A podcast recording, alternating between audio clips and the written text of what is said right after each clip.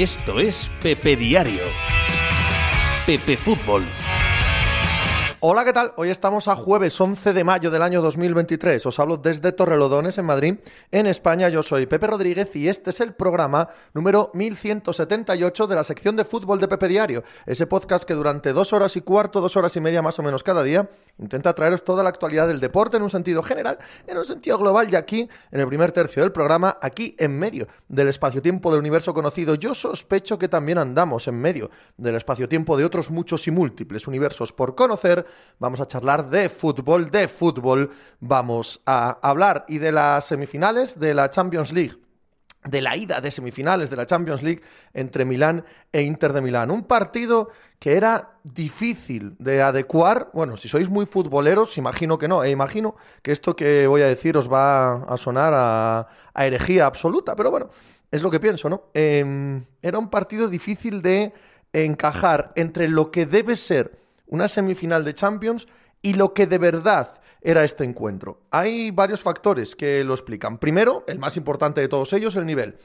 Sin ninguna duda, eso, eso es la realidad. La inmensa mayoría, yo por lo menos, ¿eh? no voy a hablar por nadie, a título individual, creo que Milán e Inter están muy lejos de ser dos de los cuatro mejores equipos de Europa, pero muy lejos, muy lejos. Eso realmente no tiene gran importancia en términos generales. Anda que no hay veces que en las competiciones no llegan los que son los mejores y no pasa absolutamente nada, no va a ningún lado. Lo que pasa es que en esta ocasión es tan eh, alejado del verdadero nivel que uno imagina, hipotético, de los equipos que tendrían que estar aquí, a lo que vemos en el césped de estos dos, que te quita un poco, te quita un poco de tensión a lo que es toda una semifinal de Champions League. El segundo factor es que es un derby, es que son equipos del mismo país y de un país que no es ahora mismo relevante en el mundo del fútbol como lo fue en su día, por supuestísimo, que Italia y la Serie A siguen siendo relevantes, pero están lejos de, ya no de la Premier, están lejos de la Liga, probablemente en los últimos años, lejos incluso de la Bundesliga. No, no me habléis de eh, los resultados de los equipos, la sensación, la sensación de que los equipos son inferiores a, a, incluso la media de la Bundesliga, ¿no? La media de la Serie A es inferior a la media de la Bundesliga. Bueno, esto es debatible, ya lo sé. Pero, ya digo, súmale todo eso y el hecho de que nos parezcan muy favoritos los que van por el otro lado. Que los dos equipos que juegan por el otro lado de verdad nos parecen no solo dos de los mejores, sino a palo seco los dos mejores, superiores, absolutamente superiores. Que van a jugar contra el que gane esta eliminatoria, pero pues porque hay que disputar la final. Que la final de verdad es la otra. Esto puede ser totalmente injusto. Esto además puede ser una estupidez porque el día que se juegue la final, seguro, seguro que el que eh, se enfrente a Madrid o City va a dar jaleo, va a dar pelea. Bueno, eh, puede que sí, puede que no. Lo que quiero decir es que en un partido de fútbol todo puede ocurrir y eso lo sabemos todos. Sumadle todo eso, lo que vivimos ayer y lo que es el inicio, la ida de este partido y el cuerpo no te habla de que estás ante una semifinal de Champions League, que es uno de esos partidos que te paraliza por completo el día, la semana, eh, la idea, el, pensar que estás viendo algo que quizás recuerdes a años y años venideros lo que fue aquella semifinal. Bueno, uno de los partidos clave de la temporada. Y no me senté a verlo con ese espíritu, en absoluto. Traté de pelear contra él. Traté de hacerme también el, eh, el intelectual. Oiga, deje de tonterías a su cerebro, ¿vale? Y céntrese. Semifinal de la Champions League. Da igual qué equipos sean, da igual cómo lleguen, da igual qué jugadores tengan, da igual que sean estrellas o no sean estrellas, da igual lo que pienses de los de enfrente. Es algo colosal, gigantesco. Siéntalo, ¿no? Tire de emotividad, no tanto de racionalidad, y vea que estamos ante una puñetera semifinal de la Champions League. Pero no pude, no pude porque desde el primer minuto desde el primero, la sensación es que nada salió como era de esperar. Y en el minuto 15, con perdón del destino, esto estaba sentenciado. Estaba sentenciado el Inter de Milán es mejor equipo que el Milán, o al menos eso me lo parece a mí, aunque sus resultados no lo digan, ni en el Scudetto, ni el año pasado, ni la temporada que está haciendo el Inter, donde Inzaghi, su entrenador, ha estado al borde del despido en no menos de media docena de ocasiones, en las que como pierdan aquí, está fuera Inzaghi. Eso lo hemos escuchado a poco que hayamos seguido eh, la información desde Italia, casi, en los últimos tres meses, casi cada dos semanas. Como pierdan aquí, Inzaghi se va fuera. La sensación de lo que hay ahí en el centro del campo, con Nicolo Varela, por ejemplo, con Chalanoglu, eh, cómo juegan con Lautaro, todo lo que, todo lo que ves em, dentro del Inter de Milán te parece que es de un punto superior al Milán. Muy meritorio, con su Leao, que ayer no estaba, con su Brahim, con su, bueno, tres cositas y poco más, ¿no? El Milán es poquito más.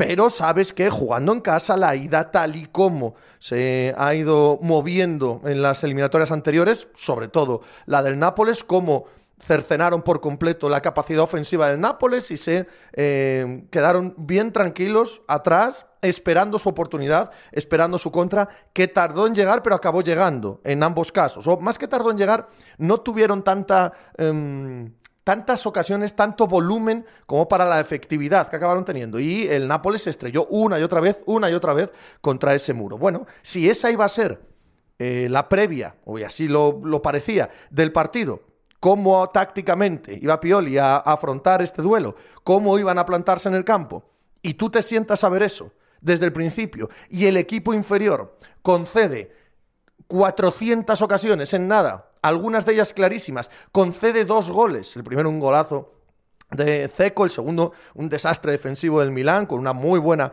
dejada de balón de, creo que fue Lautaro, ¿no? Y, acaba eh, rematando Mikitarian. El hecho es que tú estás viendo el partido con esa idea en la cabeza, con todas las que os estoy diciendo en estos minutos de entradilla. Todas, ¿eh? Las de, de dónde vienen, quiénes son, qué partido es este, en qué, en qué liga juegan. Es un derby, además es un derby que no parece de los más encendidos de Europa, ¿vale? Mm, no, deben quererse mucho, pero vaya, tampoco parece uno de esos derbis que eh, sienten un odio visceral los unos por los otros. No lo sé. Lo mío es de muy fuera, así que a saber, pero no lo parece. Sumas todo eso, el aspecto táctico, lo que te esperas del partido, el plan que iba a tener el Milán para los 180 minutos y en el minuto 12 se ha ido todo al carajo y con qué cara te quedas a ver el resto del partido, ya sea la racional o la emocional, la de joder que es una puñetera semifinal de la Champions League. Pues mi cara en concreto fue la de esto ya está, esto ya está sentenciado. ¿En qué escenario el Milán remonta dos goles? Quizás en un arrebato en este mismo partido, eh, de lanzarse hacia arriba, de jugarse el todo por el todo, total, concediendo ocasiones ya estaban, no lo vimos. Vimos a un Milán desconcertado en la primera mitad, que sigue en la segunda mitad pensando que, yo qué sé, vamos a mantener el mismo plan y a ver qué sucede aquí, ya veremos en el partido de vuelta, lo que tú quieras. No va a ningún lado. El Inter muy tranquilo y muy cómodo en las circunstancias en las que se encontraba, con, con una ventaja que probablemente ni ellos mismos esperaban y la sensación de que o ocurre un cataclismo o están en la final de la Champions League. En la final de la Champions League. Ojito a las bromas. Pues con esa idea en mente, desde el minuto 15 es complicado plantearte que estás ante una noche eh, descomunal, inolvidable y que tienes que tener una tensión como la que vivimos en el eh, partido entre Real Madrid y Manchester City, cuya comparación es también injusta porque obviamente la implicación emocional que tenemos, creo que todos los españoles, cuando juega el Real Madrid, para bien o para mal, eh, o, para positivo y para negativo, lo que, el lado en el que estéis, es, eh, es diferente, pero aún así, aún así, te sientas a ver un partido u otro y es tan abismal la diferencia pues, pues que cuesta mucho, cuesta mucho eh, conceptualizarlo, cuesta mucho meterlo en la misma caja y cuesta mucho pensar que, madre mía, ayer vivimos uno de los grandes días de fútbol del año entre el Inter de Milán y el Milán. Lo era por cartelera, lo era por contexto y por situación, no lo era. Por todo lo demás, no lo fue por lo que pasó en el campo. Y veremos si la sensación que me da es eh, que esto está acabado, si es la que tenemos en la vuelta o no. Voy a hablar en la primera parte del programa con Pablo Leiva a ver cómo vivió él esta ida de semifinales de la Champions League que nos deja al Inter de Milán prácticamente con pie y medio, debido a este 0-2, en la final de la competición que es en Estambul, ¿no? Parece que ponen en el anuncio cada poco y el loguito de camino de, Estambul, aunque ahora mismo no tengo muy claro si es en Estambul o en otro lado la final de la Champions League. Primera parte del programa, ya digo, para Pablo Leiva con este asunto. Segunda parte del programa para la Europa League, que hoy vive también sus semifinales. Eh, Juventus de Turín-Sevilla, eh, precioso partido, preciosa eliminatoria, no menos bonita la Bayer Leverkusen-Roma. Me parece que tenemos unas semifinales enormemente atractivas de Europa League y con Paco Rico. Voy a hablar de eso en la segunda parte del programa. ¿Favoritismo para quién? Me resulta difícil decirlo, ¿eh? En las dos, en las dos. Creo que la Juve es mejor equipo que el Sevilla, sí, pero ya lo vimos frente al United, ya hemos visto lo que es el Sevilla de Mendilibar, es diferente. Por supuesto, podemos tirar del cliché de lo que es el Sevilla en esta competición, etcétera, etcétera. Y lo de Roma Leverkusen, lo mismo. La resurrección del Bayer Leverkusen con Xavi Alonso, el hundimiento en este último mes de la Roma de Mourinho, no sé, un montón de alicientes para disfrutar de las semifinales de la Europa League hoy. Venga, vamos con el programa. Hay que andar.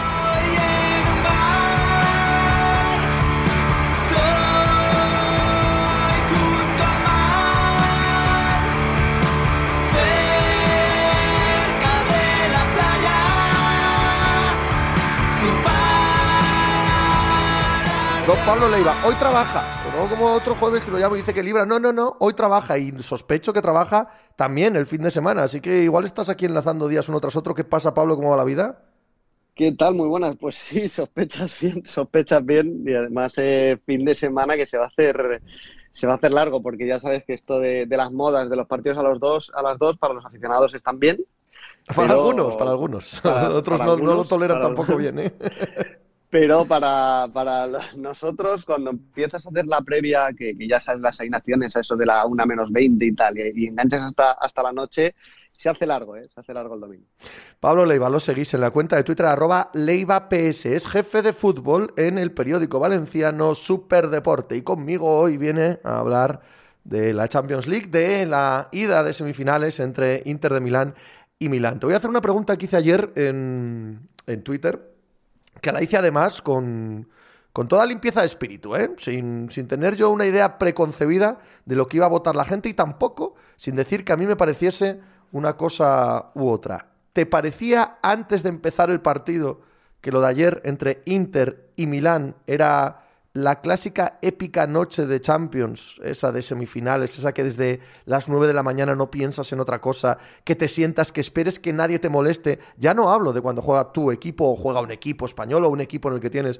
alguna implicación emocional, sino cualquiera, ¿no? Una semifinal, qué sé yo, Chelsea-Bayern, ¿no? Que no te toca de nada y sin embargo estás desde por la mañana, madre mía, lo que tenemos hoy por delante, o te parecía un día de madre, para que esto sea una semifinal de Champions, tú.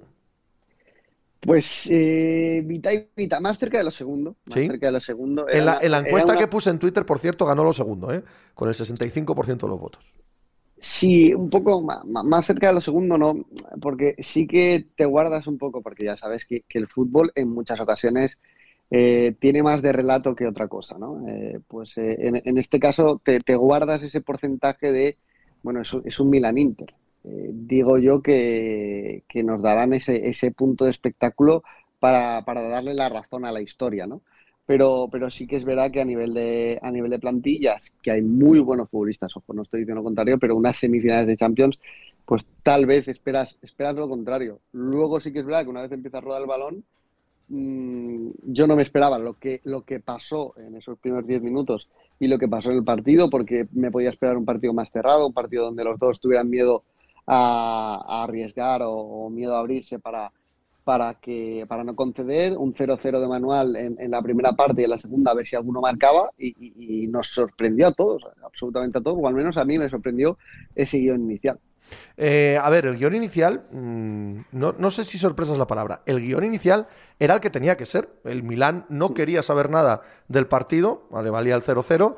El Inter, de manera un poco más poco más atrevida, pero tampoco en exceso, simplemente lo que le dejaba el eh, Milán. Lo que cambió, creo, fue la, ejecución de ese plan. O sea, los dos goles iniciales no creo que deviniesen, vaya, es mi punto, de que el Inter los buscó como que el Milán, entre comillas, los regaló.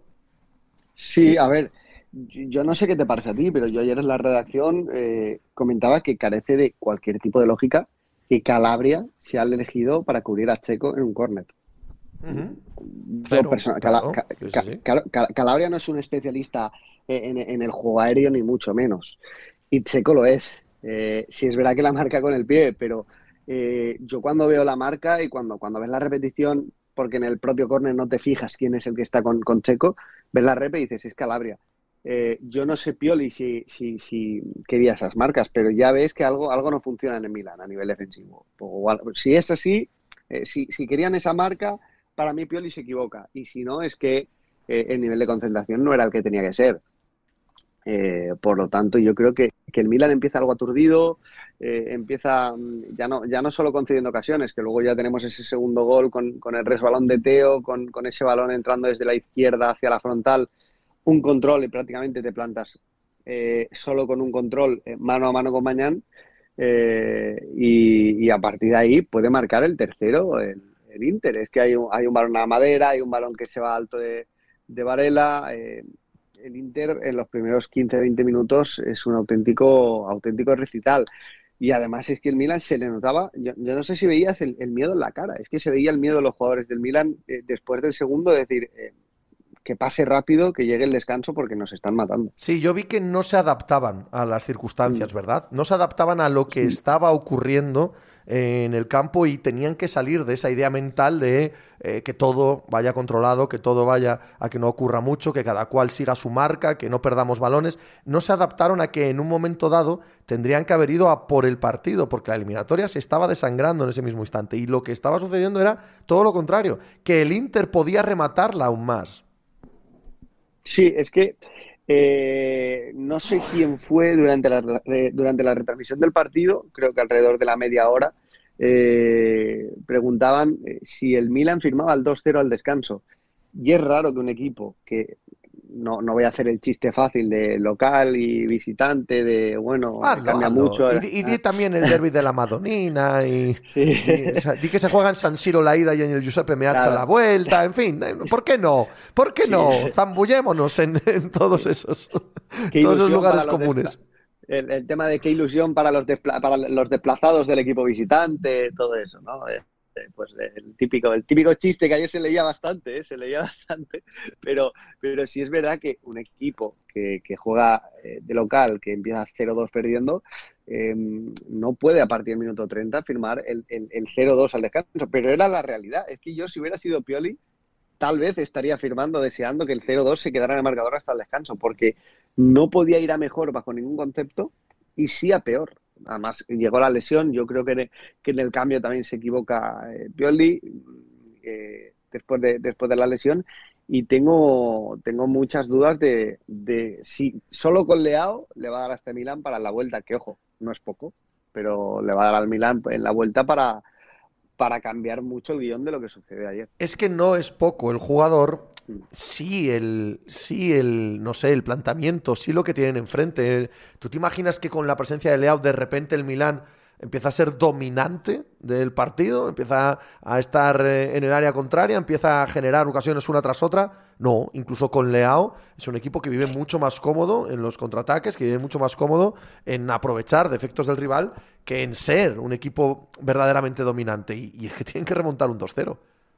Sí, y sobre todo porque este, este equipo ayer demostró lo que no había demostrado contra el Napoli. Sí, sí, ahí sí que estamos todos de acuerdo. Eh, el partido, sobre todo de la ida a nivel defensivo de, del equipo de Pioli, fue un, una auténtica maravilla en, la anterior eliminatoria.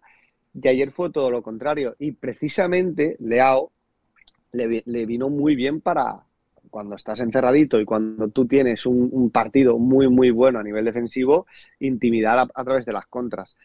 Al Inter se lo puedes hacer en la vuelta, claro que se lo puedes hacer.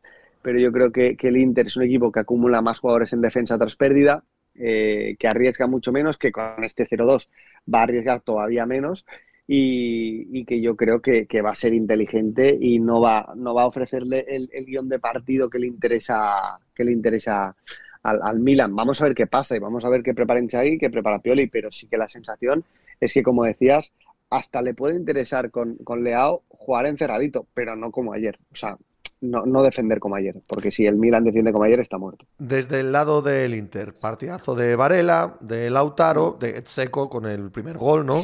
Incluso Chalanoglu, Mikitarian, es que jugaron bien todos, ¿no? Todos de centro del campo para adelante, más, eh, más concretamente, ¿no? Sí, sí, jugaron, jugaron yo creo que, que todos bien, los primeros minutos de Mikitarian fueron, fueron increíbles en los primeros cinco, no sé si te pasó, en los primeros cinco ya se olía, eh, se olía algo de, de, de Checo, eh, de cómo eh, estaba ganando todos los balones que bajaba y, generó una falta muy, muy clara en, esos minutos en los que decías, una falta similar a la que ayer Rudiger le hace, anteayer le hace Rudiger a Haaland, que, puedes pensar, uff, solo lo puede parar a través de las faltas y luego fue todo lo contrario, Rudiger se comió a Haaland, ¿no? Pues mm. ayer en esos primeros minutos ves que hay una falta en la que detectas que, uff, como Checo esté, esté bien, no van a ser capaces de pararlo. Y, fue lo que pasó, fue lo que pasó, es que no, no fueron capaces de pararlo y, la sensación más clara es que, es que todos estuvieron bien. Hablas de, de Varela, de, de Mikitarian, pero es que incluso te vas a en la salida de balón de Onana, que es el portero, y, salvo dos, tres que se le fueron fuera de banda, Onana fue uno de, los mejores para anular lo que podía pretender tras el caos en Milan. Em, ¿Esto está acabado?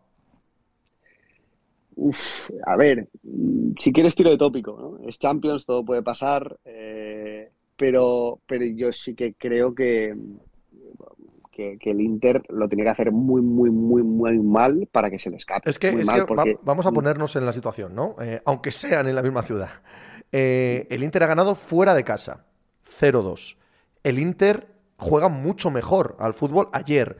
El Inter tiene más recursos ofensivos, es decir, el Milán que es el que va por detrás, su mayor recurso no es precisamente el ofensivo.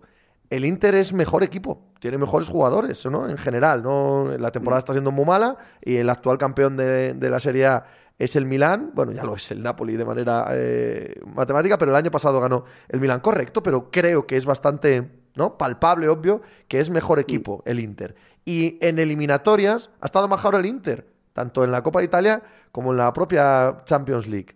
No sé, o sea, si, si no fuese un derby, ¿a qué nos acogeríamos para pensar que el Milan tiene opciones? Sí, a ver, es, complicado porque, porque, como dices, es mejor equipo, ha estado mejor, se ha mostrado yo creo que, más contundente y el único momento, el único momento en el que este Inter ha podido caer en la Champions fue en esos cinco minutos finales contra, contra, contra Benfica. No sé si recordarás eh, no, no, contra Oporto. No, contra Oporto, perdón, contra Oporto, correcto. En esos cinco minutos finales contra Oporto, estaba yo pensando en Portugal, eh, eh, contra, contra Oporto, hay dos balones al larguero, dos paradas muy claras. merecieron caer, pero no solo por esos minutos que fueron muy obvios, es que fueron peores que el Oporto, yo creo, durante toda la eliminatoria. Sí. y a partir de ahí, de repente, la siguiente eliminatoria no hubo eliminatoria, no, no la hubo. Eh, contra, contra Benfica y en esta pues está pasando algo, algo similar. Y si gestiona de la misma manera en la que gestionó ese partido contra Benfica el segundo, eh, el Inter, vamos, tiene, iba a decir prácticamente todo ganador. No, si la gestiona de la misma manera, yo creo que está en la final. Em, lo que te decía es que es mejor equipo. Es mejor equipo, tampoco hay que darle muchas más vueltas, ¿no? Mm, sí, no, no, tiene, tiene mejores jugadores, em, tiene mejor bloque y, sobre todo yo creo que, está más compensado. Iba a decir, claro, eh, la, expresión mejores jugadores a veces no, es la correcta, ¿no? Yo creo que es un equipo que está mucho mejor compensado. Es un equipo que depende mucho menos de individualidades, porque cuando, cuando en el Milan tiene el día Teo o desde la izquierda, que al final es un lateral, pero cuando lo tiene Teo, mm, el Milan gana muchísimo. Eh, cuando lo tiene Leao, mm, tres cuartos de lo mismo.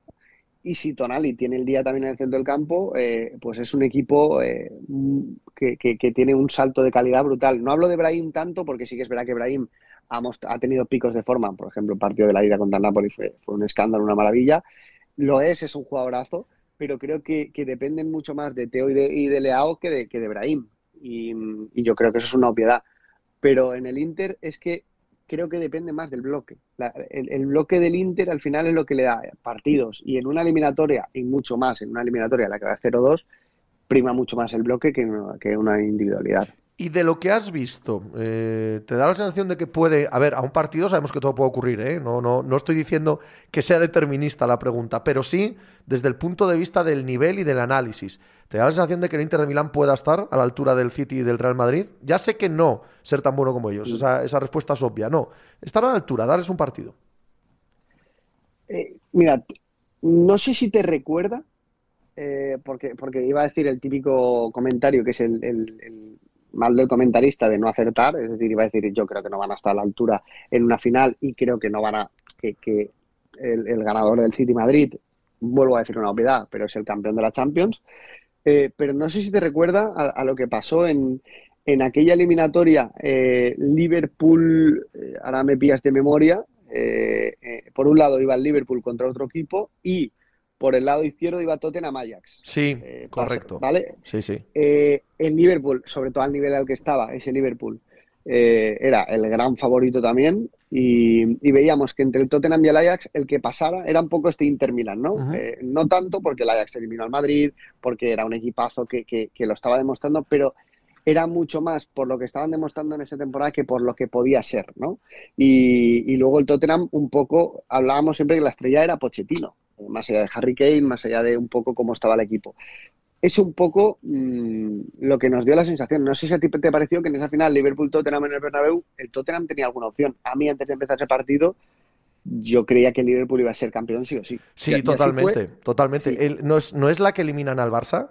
eliminan al Barça con los cuatro goles en Anfield. Sí, sí, sí, eso es, eso es, eso es. La que, la que eliminan al Barcelona, pues mira, la, eliminatoria era el ganador de ese Liverpool-Barça mucho más después de ese 3-0 en el Camp Nou. Eso es, correcto. Eh, que eh, era un poco este City-Madrid y ese Tottenham Ajax era un poco ese Milan-Inter. Y luego sí que es verdad que la final fue un poco, claro, empezó y en el primer minuto o en los primeros tres minutos llega un penalti eh, a favor de Liverpool, lo marcan. Ya, ya, pero que fue mucho más, igualada de lo que de lo que parecía en un principio, que es exactamente lo que te estaba preguntando y es exactamente lo que, lo que puede pasar. Yo, creo que, yo creo que si pasa el Inter, que es lo que todos creemos, no tengo ni idea de qué va a suceder. Y creo que la diferencia es abismal. Pero no es tanta como con el Milán, es lo que quiero decir. Creo que al Milán le veo escasísimas opciones en cualquier caso. Sí, sí, completamente, completamente. Yo sí que, sí que al final por lo que decía, ¿eh? Eh, voy, a defender mi teoría, porque al final, como bloque, el Inter es más. Eh, porque individualidades, pues en un momento dado, Leao le puede hacer daño a la defensa del Madrid o del City, por supuesto. Pero en condiciones normales, el bloque del Inter va a aguantar más acometidas del Madrid o del City de las que va a aguantar el Milan. Em, Pablo, pues a pasarlo bien en este día de trabajo, en este fin de semana de trabajo y en, y en todo lo que tengas por delante, ¿vale? Un abrazo. Perfecto, un abrazo, Pepe. Chao.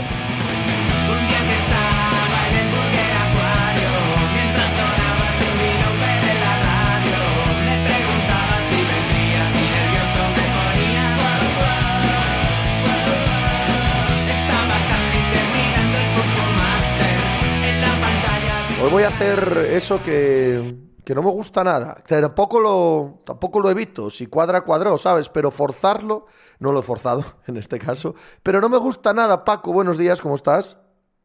Buenos días, Pepe. Intuyo que es porque vamos a hablar de cierto equipo del sur de España. Correcto, correcto. Porque ayer cuando llamaba, bueno, normalmente te llamo los miércoles y tal, por motivos personales, ha tenido que ser jueves hablar contigo y pensaba, ¿y si le doy la Europa League a Pablo Leiva, que es el que habitualmente habla de Europa League aquí conmigo? pero eh, ya tenía en mente hablar con él del Milán, del Inter, y ojo, me queda Paco para la Europa League y va a quedar aquí como que he llamado, como que he llamado a Sevilla para hablar con un sevillano del partido de la Europa League. Pero bueno, insisto, de la misma manera que no lo fuerzo y que no me parece una manera, bueno, digámoslo, digámoslo así, la, la mejor para, actuar en eh, una charla, porque si fuera información, sí, o sea, llamarte a, modo de información al que está allí sobre el terreno, sí, pero para opinión me das un poco paleto, ¿no? Tampoco vamos a evitarlo, quiero decir, pues te ha tocado, te ha tocado hablar del Sevilla.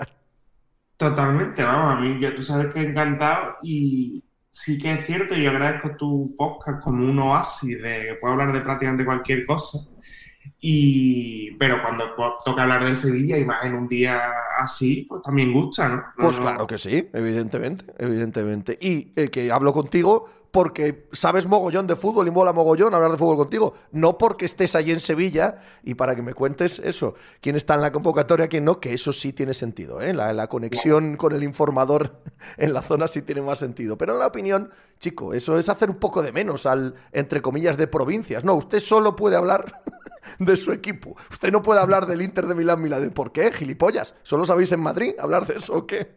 Totalmente. De hecho, por ejemplo, últimamente en Radio Marca están metiendo mucho a, gente de provincia, ¿no? Me gusta mucho, por ejemplo, el, no me acuerdo el nombre ahora mismo, pero el compañero de San Sebastián. John eh, Cuezba. John Cuezba es uno, uno de los mejores periodistas deportivos de este país, en mi opinión. Me parece un crack absoluto. Totalmente. Yo comparto la opinión y me gusta mucho escucharlo en tertulias que normalmente son Madrid-catalanas. Me gusta mucho la meta. sí, pero, pero, que pueden hablar también del Madrid-catalanismo. Quiero decir que no tienen que estar allí solo para hablar de la Real Sociedad, vaya.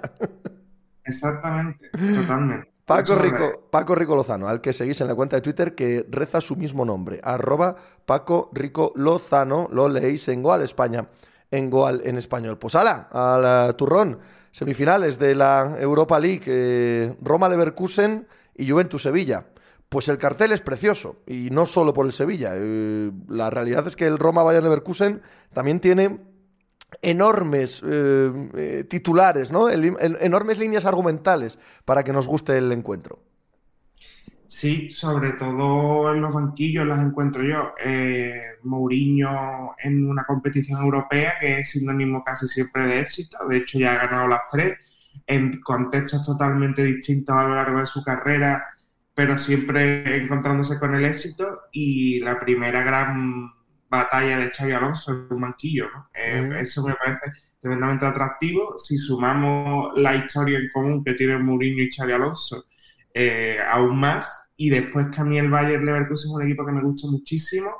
Me sorprendió mucho la temporada pasada cuando lo vi contra el Betis. Eh, me volvió a sorprender lo que le he visto este año en los partidos de Champions contra el Atleti. Algún ratito suelto lo he visto en Europa League. Y me parece que proponen cosas digamos, opuestas. El, el Bayern Leverkusen es un equipo de más vértigo, el Roma un equipo más calculador, más de control. Y, la verdad es que me apetece mucho, aunque evidentemente mis ojos van a estar mucho más centrados en la otra semifinal, pero me apetece mucho también ver qué pasa en esa eliminatoria. No parece que lo necesite mucho, porque su figura, su prestancia, el trabajo que está haciendo, en los equipos en los que jugó, Bien, todo lo que eh, suma en Xavi Alonso ahora mismo habla de alguien que va a ser entrenador importante. Pero no te quiero contar como en su primer año eh, eliminen a la Roma, eh, se vea el abrazo, la mano con Mourinho y juegue en la final de la Europa League para lo que es su carrera como entrenador, ¿verdad? No, es que lo va a poner en toda la, en todos los disparaderos, en todas las quinielas para todo. Para el banquillo del Madrid, para un banquillo fuerte de la Premier, todo el mundo tiene en la cabeza, además, en qué equipo casaría estupendamente por pasado. Claro, es, que, es que es leyenda, aparte de la Real Sociedad, por supuesto, pero que es leyenda de, pues si no son, iba a decir, los tres equipos más icónicos de la historia, bueno, bien, con otros tres o cuatro, no más, ¿sabes? pero, pero es que es icono del Liverpool, del Bayern de Múnich y del Real Madrid. Y en los tres sitios, seguro, seguro que ahora mismo las oficinas piensan en él como entrenador de futuro, pero seguro es seguro.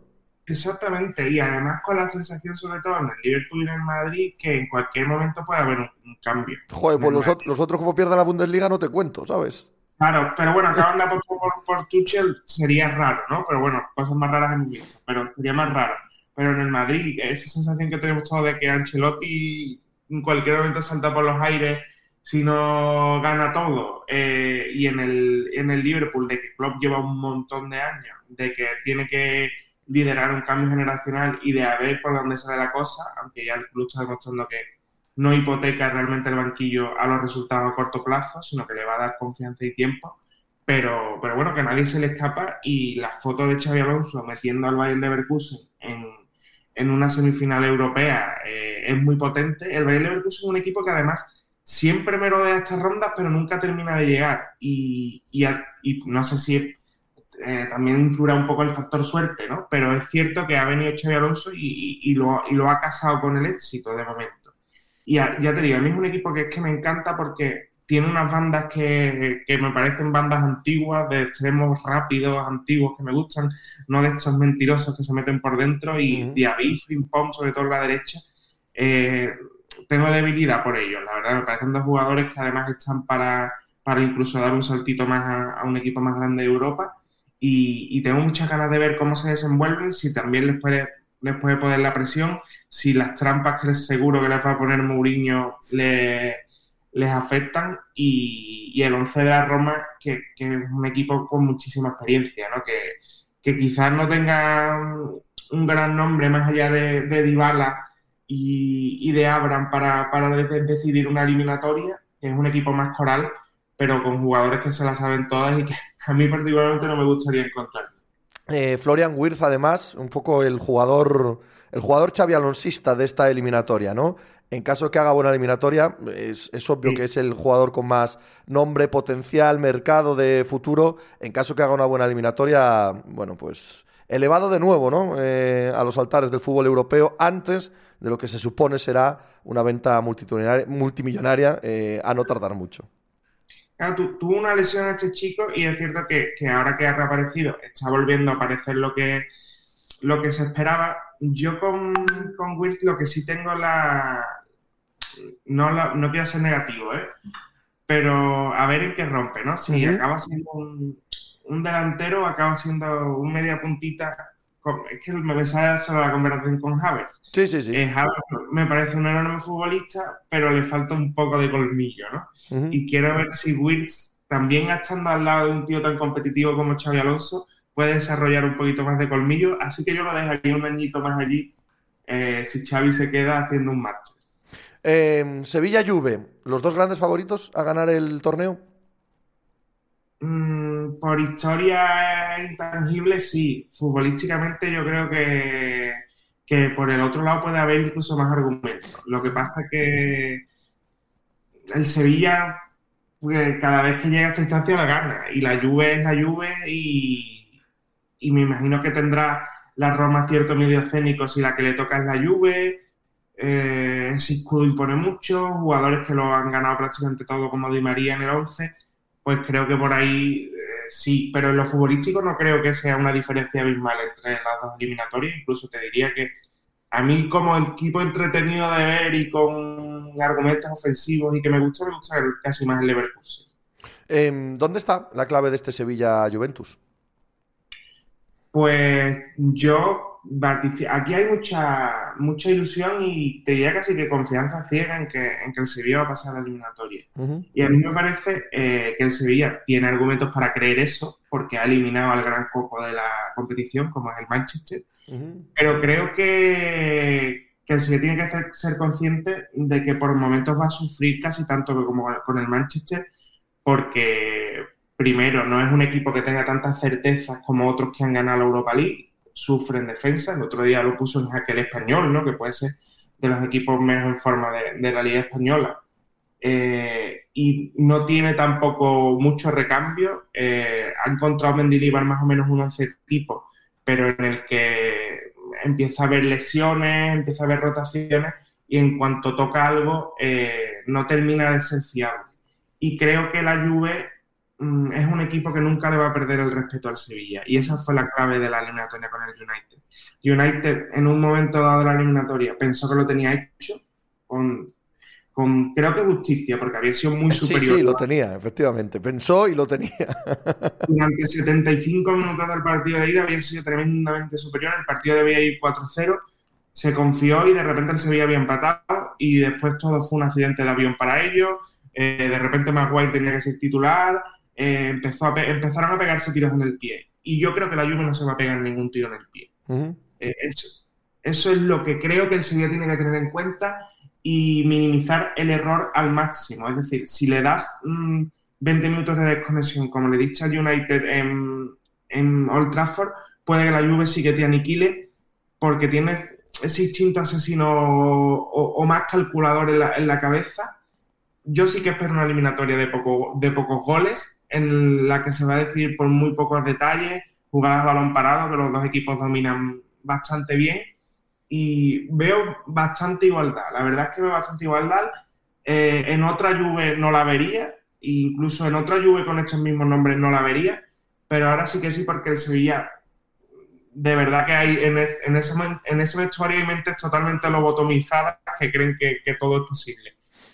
¿Cómo de relevante ha sido la ascensión de Ocampos y de Nesiri para ver este Sevilla ahora mismo? Es decir, eh, hemos puesto a Mendilíbar en el foco, evidentemente, porque ha, ¿no? ha reagrupado a las tropas, las ha, les ha dado un, argumentario fácil, sencillo, directo, sí, pero aquí ha aparecido Ocampos, que estaba desaparecido, aquí ha aparecido Nesiri, que estaba desaparecido. Hay un punto también, ¿no? De que, de que hay jugadores claves que han dado la vuelta a esta tortilla.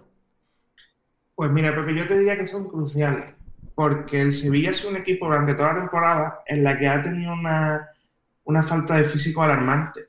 Y el otro día el Sevilla remonta al United porque eh, es una máquina de ganar duelos.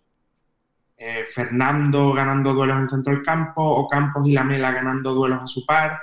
Lamela y Acuña le hacen un marcaje prácticamente al hombre a, a Anthony increíble. Y en Nesiri es el primer defensa del Sevilla. La cantidad de balones que ese chico recupera o que, o que consigue que el otro equipo no saque limpio por la presión eh, prácticamente, muchas veces alocada, ¿eh? pero no sé cuántos kilómetros puede acabar haciendo el Nesiri en un partido, eh, es brutal, más allá de lo que aportan arriba, ¿no? Pero en la, aportación física, tanto eh, a la hora de replegarte y a la hora de poder robar arriba, que es lo que le gusta a Mendilibar, como de estar agobiado, mandarle una nevera y que la bajen, eso es, incalculable para lo que propone Mendilibar, lo que, lo que dan Ocampo y, y en Nesiri, más allá del gol, que aparte lo están encontrando. Claro, claro, evidentemente, que es lo más eh, relevante de todo. Sobre la Juventus, eh, ahora mismo en duda de que le vayan a volver a quitar los puntos, cosa que ya parecía, ¿no? Cuando se los devolvieron, eh, están en puestos de Champions en la Serie A, probablemente salgan de ahí. Claro, un año tan, tan inestable, ¿no? En lo institucional eh, también pasa factura en lo, en lo, futbolístico. No obstante, han sido bastante mejor que, por ejemplo, sus dos rivales, los que están eh, jugando la semifinal de la Champions, bastante mejor que la Roma, que va por el otro lado. Han tenido un año que es mejor de lo que eh, hemos dejado de ver cuando estaba a 15 puntos de su realidad, ¿no? Claro, totalmente. De hecho, ha sido como que mal hecha la lluvia, mal la lluvia. Bueno, si, ves la clasificación un día, porque no sigues la Serie y los ves ahí y, no te acuerdas de los 15 puntos en ese preciso instante, te da esa sensación y yo creo que esa sensación ha invadido incluso a lo que es el entorno del club como a la plantilla, ¿no? y, contra eso ha sido muy complicado luchar. Y de hecho yo creo que es que la Europa League ha sido su esperanza durante muchos meses de la temporada.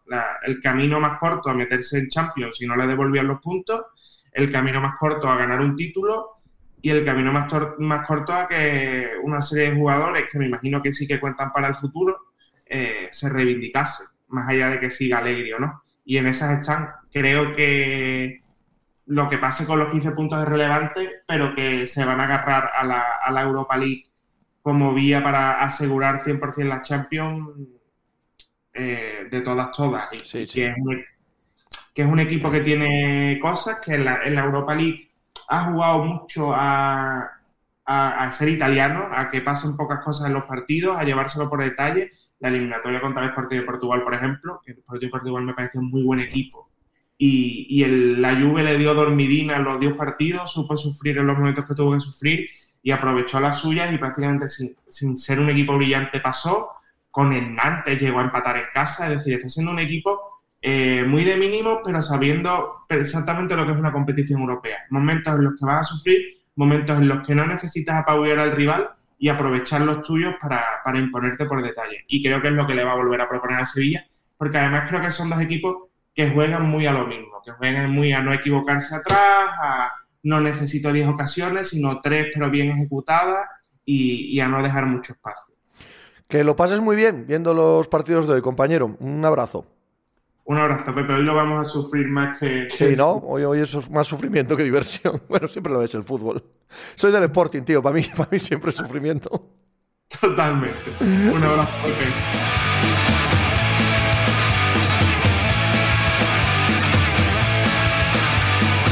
Más fútbol, pues Conference League. También tenemos semifinales de la Conference League. Por cierto, a la misma hora, a las 9 de la noche, que la Europa League. ¿Es esto correcto, UEFA? ¿Está bien? Probablemente sí, ¿no? Probablemente a los equipos y a los aficionados que están jugando la Conference League eh, les apetezca mucho más este horario estelar que verlo a las 7 de la tarde como si fuese un prólogo de, de la Europa League.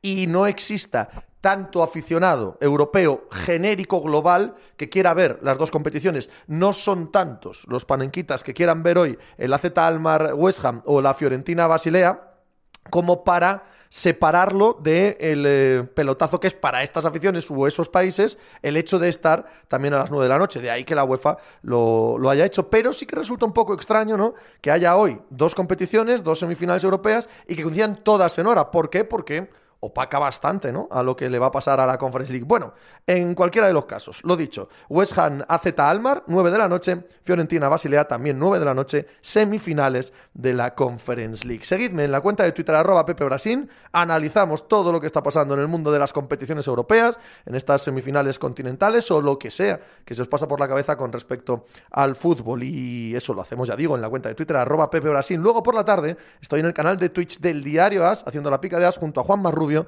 entre 4 y media y 6 y media de la tarde. Y ahí hablaremos de todo lo que pase en el mundo del deporte. Hoy podéis venir y charlar con nosotros de lo que queráis. ¿Qué hemos aprendido hoy? Hemos aprendido porque nos lo contó el bueno de Pablo Leiva, que sí, hombre, que la sensación del Inter Milán eh, no ha sido la de mm, partido gigantesco, partido que cambia la dinámica histórica, histórica de algunos de los equipos o que paraliza al mundo del fútbol. Supongo que a los aficionados de Inter y de Milán sí, supongo que en Italia mucho más que en el resto de Europa. Para los demás, pues un poco sí, un poco no. Y que el plan que tenía el Milán saltó por los aires en el minuto 12 o minuto 15 de partido y que hasta ahora aún no ha cambiado. A ver, en la vuelta algo tendrán que hacer si quieren tener opciones de jugar la final de la Champions, por supuesto. Y también aprendimos porque nos lo contó Paco Rico que que apostar contra el Sevilla en la Europa League no es sensato, que la Juventus es un equipo extraño de descifrar por la quita y pon de puntos que han vivido esta temporada en la Serie A, que no sabemos cómo van a acabar, si con esos puntos quitados o no, si en puestos de Champions o no, cómo les afectará eso y que eso hace que la eliminatoria de hoy de la Europa League sea imprescindible para su temporada porque quizás la única manera de jugar la Champions el año que viene sea ganando este torneo. Mañana hablamos aquí de todo lo que pase en estas eliminatorias europeas, ¿vale? Pasadlo muy requete bien e ir a hacer algo por ahí.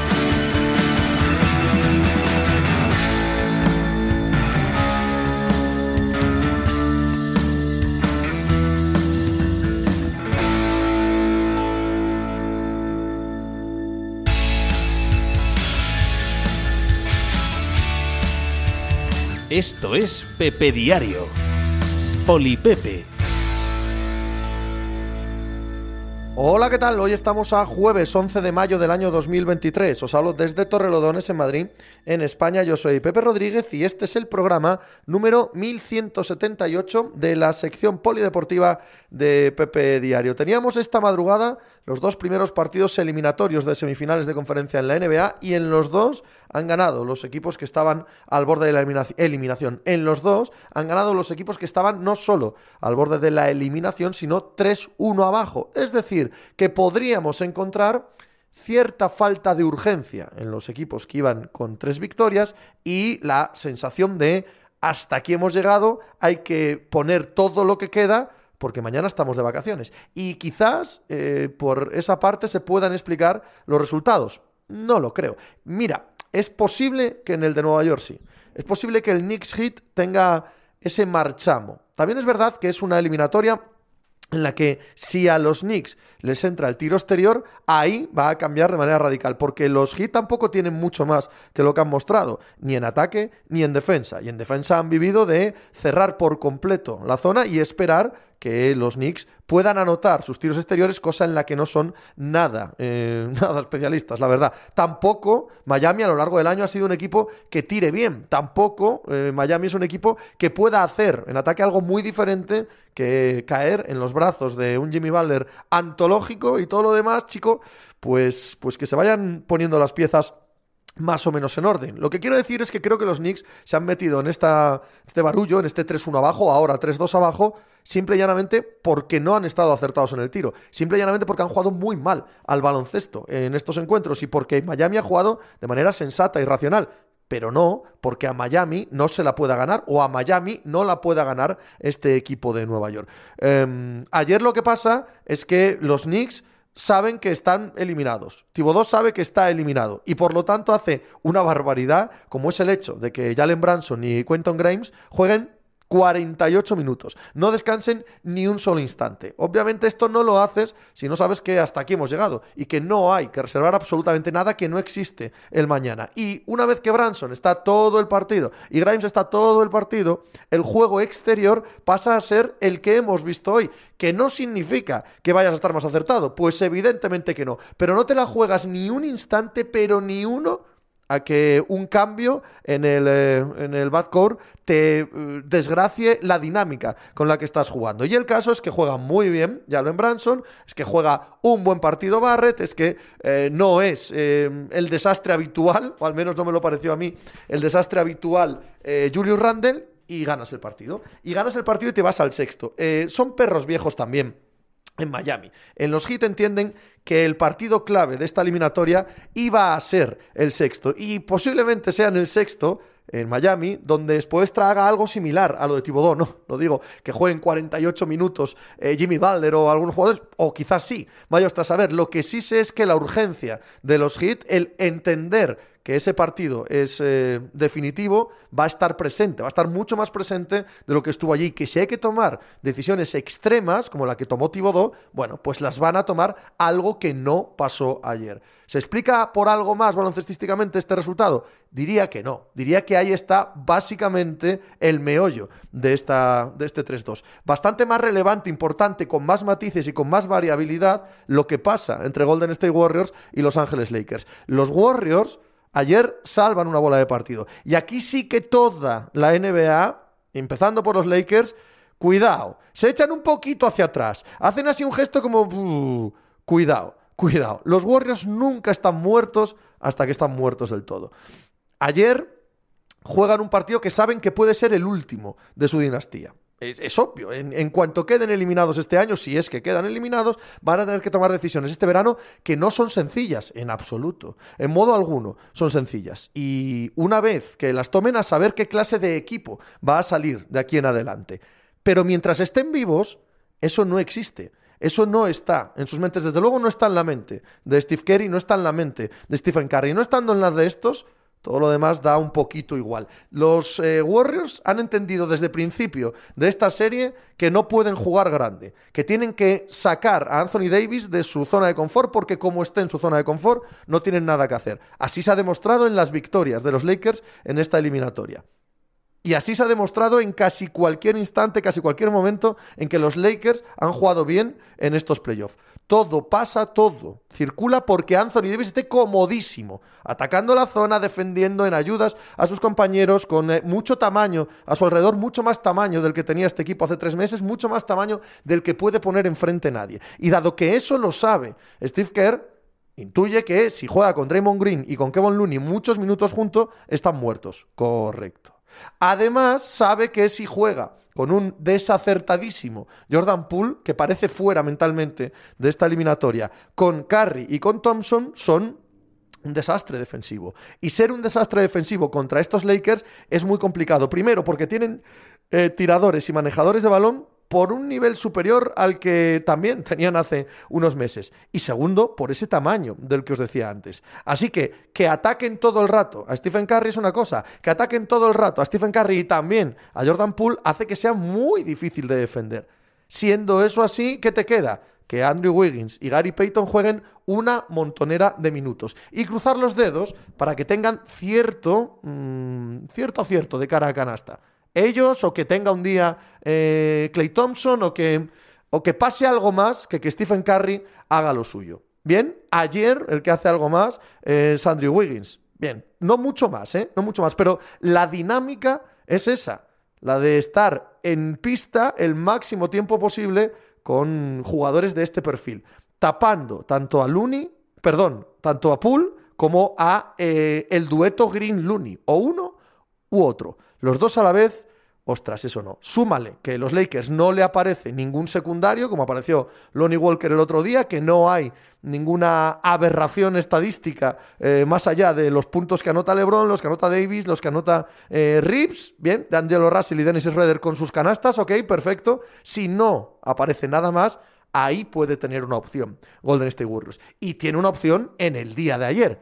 Tiene una opción en las series este es el eh, punto central. Esta es la madre del cordero. Al igual que en Miami, el sexto partido en Los Ángeles es el que, creo, va a decidir esta eliminatoria. Los Lakers no han perdido ni un solo partido en casa en estos playoffs. Los Golden State Warriors han ganado en todas las series que han jugado desde el 712 del calendario romano, han ganado un partido fuera de casa en todas las series de playoff. Y aquí todavía no lo han ganado. Y los Lakers todavía no han perdido. Una de esas dos dinámicas se rompe en el sexto. Y da la sensación de que lo que suceda en ese sexto es lo que va a determinar el desarrollo final, el ganador de esta serie. Sí, si tiene que ser del lado de los Lakers será con un dominio apabullante de Anthony Davis, de Anthony Davis estando mucho más presente de lo que hemos visto en el partido de hoy, seguro que con la aparición de algún secundario de los Lakers, seguro que con un buen partido de LeBron James, y en caso de que caiga del lado de los Golden State Warriors, será, pues puede que con un partido absolutamente asombroso de Stephen Curry, cosa que nunca jamás se puede descontar, pero con estas características que hemos visto en el quinto partido, con un equipo que no puede conceder ni los dos pivots en pista de manera recurrente, ni el juego exterior con boquetes defensivos como el que te, como el que te pone encima de la mesa Jordan Poole. Y por lo tanto, o Clay Thompson, o Wiggins, o Gary Payton, o alguien, alguien hace más puntos, alguien hace más ataque del que se espera de ellos. Quizás el propio Draymond Green, que ha tenido una gran noche hoy frente a Los Ángeles Lakers. Sea como fuere, Dos victorias que nos alargan las series, que nos meten como poco en el sexto partido a todas las eliminatorias de semifinales de la NBA en unos playoffs que están resultado verdaderamente, verdaderamente atractivos, verdaderamente divertidos. Vamos a hablar en la primera parte del programa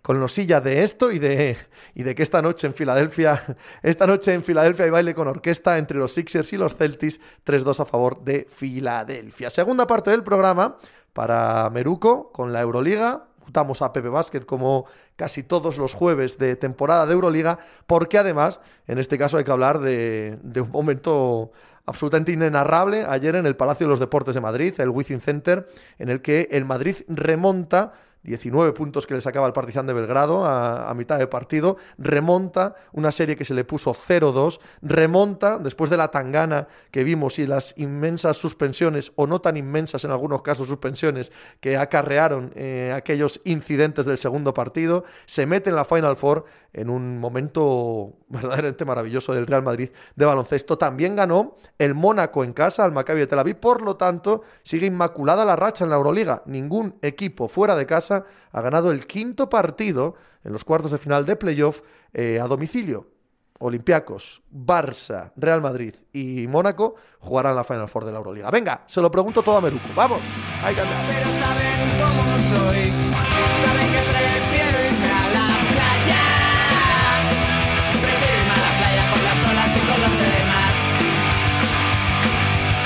Aquí hablando con los silla de nuestras cosas antes de empezar a grabar, está ya el tío trabajando, trabaja en Dazón, lo podéis seguir en la cuenta de Twitter arroba losilla-bajo. Hola tío, ¿cómo estás? Muy buenos días. Muy buenas, Pepe. Pues eh, ya te decía, no, hoy, hoy la alergia me está dando algo más de tregua para poder ver la NBA tranquilamente, ¿no? Pero ya sabemos que tiempo de playoffs también es tiempo de alergias. Así, ¿no? Te pasa todos los años. todos los años. Según llegan los playoffs, eh, unas semanitas y empiezan ahí. Según llega lo mejor de la temporada de NBA, también llega nuestra querida Alergia. Em, eh, estaba hablando con Meruco antes que contigo, aunque el oyente lo va a escuchar después, la Euroliga va después que la NBA, en este programa, eh, y hemos estado hablando de alergia todo el rato. ¿Qué te parece? Hoy, hoy aparte de Pepe Basket, es Pepe Tos, Pepe, Pepe Mucosas Inflamadas pues me parece muy, muy adecuado y, me parece fantástico, Pepe, porque al final eh, la alergia es algo jodido y eso que eh, yo, por ejemplo, mi hermano siempre ha tenido más que yo, eh, pero es algo muy molesto, ¿no? Que el día que te da es como algo que si no, si no lo tienes muy fastidiado, si no es algo grave, pues tampoco te vas a morir, ¿no? Porque sí que puede darse ese caso si es más grave, pero es muy molesto, es un coñazo, la verdad, el día que te pega duro la alergia, porque hay veces que no encuentras solución eh, es, algo para por lo, no, no, puedes hacer ajustes, ¿no? Como en una serie de playoffs, es una cosa terrible, entonces eh, puede ser muy por culero. Eh, ¿Por qué está ganando, o por qué ha ganado, perdón, los Warriors a los Lakers esta madrugada? Buena pregunta, ¿no? Yo creo que lo primero, he tenido la sensación, bueno, aparte de que se ha notado que los Warriors, creo que se nota mucho en los playoffs cuando un equipo sale eh, digamos, eh, con, la intención de responder. Creo que hoy ha sido ese día de, los Warriors, más allá de, un buen acierto exterior. Eh, creo que sí que se ha notado hoy, o por lo menos yo ha sido el día en el que eh, no he visto a Stephen Curry tan solo, ¿no? O no me ha dado la sensación de decir, oye, pues es Stephen Curry contra, contra Los Ángeles Lakers tratando él de hacer todas las cosas. Hemos, hemos visto una muy buena actuación de, de, Andrew Wiggins, que se viene confirmando ya desde el año pasado como el segundo mejor jugador de los Warriors en playoffs. Ya lo fue el año pasado en prácticamente todas las, todos los playoffs y, por, por supuesto, en las finales. Hemos visto también, Pepe, Gary Payton, ¿no? que el año pasado fue un jugador clave eh, también para el anillo, y este año que estaban echando de menos pues eh, a Otto Porter Jr. desde el banquillo, al propio Gary, eh, Payton de titular, hemos visto su primera actuación decente en playoffs, entonces creo que se ha notado una actuación más completa de todos los Warriors, por supuesto Draymond Green, pero como te digo, a nivel general se nota que los Warriors han salido hoy a responder y creo que ese es el primer motivo por el que han ganado a los, a los Lakers. Hay un punto también, ¿verdad? Aquí, en lo que decías de Gary Payton, de Andrew Wiggins, en el que mm, en el que Steve Kerr ha elegido su veneno, ¿no? Ha decidido, bueno, eso ya lo decidió, lo decidió la serie al principio, ¿no? Que Draymond Green y Kevin Looney apenas pueden estar juntos, pero que si tienes que jugar, entre comillas, con pequeños, tampoco puede ser Clay Curry Pool, porque estás vendido. Y el hecho de darle los minutos que le ha dado, no solo la titularidad, sino los minutos que le ha dado a Peyton y los minutos a Wiggins, deja muy claro esto, ¿no? Eh, ha elegido tener que jugar pequeño y sin tiradores, que es, bueno, Parece un contrasentido en sí mismo, ¿no? Pero es la única manera en la que tiene, creo, de plantarse ante estos Lakers y tener, no sé si ventaja, pero al menos sí igualdad. Sí, porque al final estos Lakers, eh, es cierto que a nivel ofensivo eh, a mí me siguen sin gustar o tienen tramos eh, en ataque complicados, donde al final dependen mucho de, pues, si LeBron mete las canastas, de si Anthony Davis tiene los toques, aparece y es agresivo, de si D'Angelo Russell, de los tiros que se tira en uno contra uno complicados, está acertado. Austin Reed, los tramos en los que tiene la pelota, pues también está inspirado ese día, ¿no? Van como muy. Toma, te toca a ti la pelota, esta es la que te tienes que tirar tú, a ver qué tal hoy, ¿no? los Lakers no juegan, digamos, algo muy pulido en ataque, salvo alguna acción en la que de repente ves algún bloqueo indirecto y cosas así, ya eh, explota la cabeza de Darvin Ham.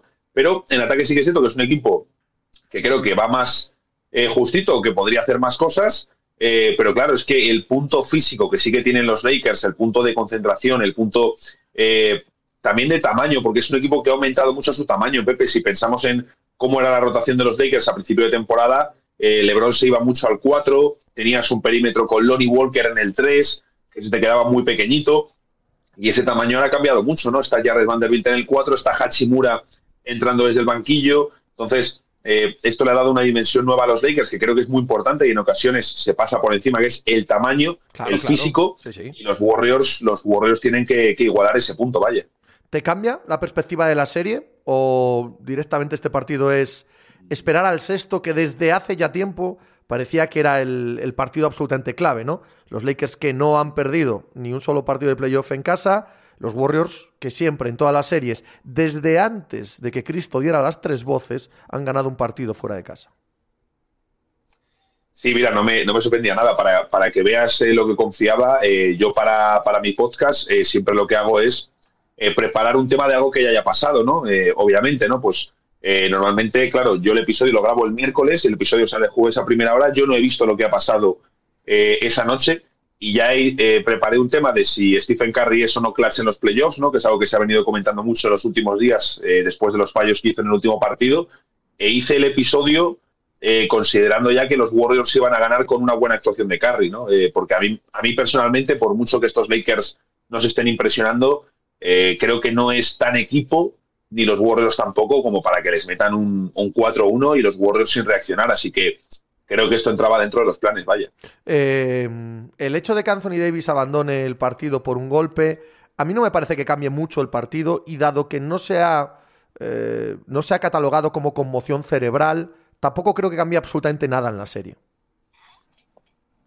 No, de hecho yo creo que si hubiese tenido algo preocupante, eh, ya hubiésemos tenido algunas voces de alarma más, más importantes, ¿no? De, oye, le van a hacer más pruebas porque eh, hay preocupación en los Lakers, ¿no? Hubiese salido algún tipo de información de ese estilo y no ha salido nada, ¿no? Así que eh, si se ha quedado en un susto y no ha pasado nada, ha sido un golpe que pueda ser un lance habitual, eh, incluso ha añadido unos minutillos de descanso que pueden ser incluso beneficiosos de cara al siguiente, o sea que... ¿Te esperabas, vamos a cambiar al otro lado, ¿te esperabas a los Knicks ganando hoy en Miami? Pues eh, en Miami es no, que Pepe, al- yo ya- al- al- a los Heat en- el Madison. Eh, los Knicks, la verdad que en primera ronda ya no sé si me gustó mucho la primera ronda que hicieron contra Cleveland, pero eh, según estamos viendo esta ronda de Miami, eh, tengo la sensación de que incluso, no sé, más de mérito de Cleveland esa, esa primera ronda eh, me está dejando un poco, claro, me está dejando un poco confuso, ¿no? Todo lo que están haciendo también eh, los Knicks. eh, Miami sabemos que es un equipo muy competitivo, pero claro, cuando dices, jo, es que eh, en Miami, fuera de un Jimmy Butler que sabemos que tuvo un esquince hace unos partidos, tampoco ha alcanzado ese nivel de excelencia quizás en las últimas noches. Media plantilla que tienen es, un roster de, G-League prácticamente en, playoffs. Entonces, me sigue sorprendiendo mucho lo que están haciendo y ya te digo que esta ronda me ha hecho plantearme el joder, pues es que a lo mejor los Knicks sí jugaron bien en la primera ronda, pero a lo mejor no, no han hecho algo tan extraordinario como, como lo que parecían y realmente tenemos que señalar a Cleveland y decir, oye, es que realmente lo hicisteis muy mal en la primera ronda. Y luego es que eh, me alegro, por ejemplo, de que un jugador como RJ Barrett, que es tan inconsistente, esté dando un paso adelante ahora, en el momento más importante como es en playoffs. Eh, Jalen Branson sabemos lo que es, pero luego está Pepe, la, la caja de sorpresas que es Julius Randle, ¿no? Eh, es que yo de un jugador así eh, no, no me gusta su estilo eh, y no me, no, me, no me fío de un jugador como Julius Randle. Entonces, eh, me cuesta mucho apostar Hoy ha a favor de un equipo que hoy- tiene Randle. ¿Hoy ha tenido mejor elección de tiros o me ha parecido a mí? Mm, Bueno, yo, yo tengo la sensación, no ha sido su peor noche, eso seguro, pero siempre selecciona más o menos un poco igual, ¿no? Los tiros, Julius Randle, yo tengo esa sensación. Hay veces que quizás con menos con- conciencia de cómo va el partido, de en qué momento están, eh, pero yo tengo la sensación de que Randle siempre hace los mismos tiros, Pepe. No sé, me, pasa eso. Pasa que dices, bueno, pues hoy ha metido los triples, eh, hoy se va contento a casa. El día que no mete los triples es terrible, porque luego cuando Randle ataca el aro, y lo veíamos también en la serie contra Cleveland, el día que ataca el aro es que no le puede parar eh, prácticamente nadie, ¿no? Por esa combinación de tamaño, de fuerza, de velocidad. Entonces a mí me sigue sorprendiendo que un jugador de su tamaño eh, fuerce tanto los, los tiros exteriores, sobre todo los que son sobre bote. La verdad, a mí eso me sorprende muchísimo. Jalen Branson y Quentin Grimes, 48 minutos. Tibodó. Tibodó en estado puro. Tibodó ya no anda con bromas. No, no, completamente. O sea, ya, ya con todo es eh, al final eh, un partido en el que te, te lo jue- te juegas la vida, ¿no? Y conocemos la capacidad de Quentin Grimes y luego Jalen Branson es que eh, es una barbaridad de jugador, ¿no? Eh, lo estamos viendo y por segundo año consecutivo está demostrando en playoffs eh, que es un jugador cuyo estilo de juego está perfectamente construido para, eh, digamos, ser un quebradero de cabeza tanto para la defensa rival como para los entrenadores rivales, ¿no? Que tienen que porque es un jugador Branson, lo hemos visto con estos ajustes que ha hecho también los Knicks de los bloqueos entre pequeños y tal. Branson es un jugador que sí que es capaz de romper el ajuste del rival mientras va botando la pelota, ¿no? Y eso es algo muy peligroso en playoffs, lo estamos comprobando en cada partido. Y bueno, aparte de, aparte de que eh, yo sigo sin entender, es- esto es otra historia, pero sigo sin entender cómo eligieron a Randall antes que a Branson como, como All-Star. No tiene nada que ver ahora, pero me ha venido a la cabeza. Y, y creo que Branson se sigue confirmando, ya lo vimos el año pasado, como uno de esos eh, jugadores que son muy buenos en temporada regular, pero que elevan su rendimiento en playoffs y que eso los, los hace todavía más valiosos. Em, la misma pregunta que te hacía antes. ¿Esto cambia, o sea, el partido obviamente, pero cambia la eliminatoria o no? Es decir, ¿crees que los Knicks pueden remontar o no? Pues me gustaría pensar que podemos tener aquí un, un Game 7. Me gustaría pensarlo, la verdad. Eh, ahora vamos a ver cómo, cómo es la vuelta en Miami. Porque ya te digo que esta ronda me tiene, Pepe, muy, muy desconcertado. Al principio, incluso eh, con cómo llegaba a Miami, y dije, bueno, eh, creo que los Knicks tienen más plantilla. Estamos viendo eh, una versión ofensiva muy interesante de ellos. Y me han descuadrado un poco eh, los Knicks en esta serie, como te decía antes. Entonces, me gustaría que forzasen el séptimo partido, la verdad, eh, darle un poquito de, igualdad, porque creo que los Knicks tienen más capacidad en su, en su plantilla. Entonces, ya te digo, esta ronda me está dejando un poco más confuso, pero sí que me gustaría y espero que los Knicks sean capaces de forzar ese séptimo partido.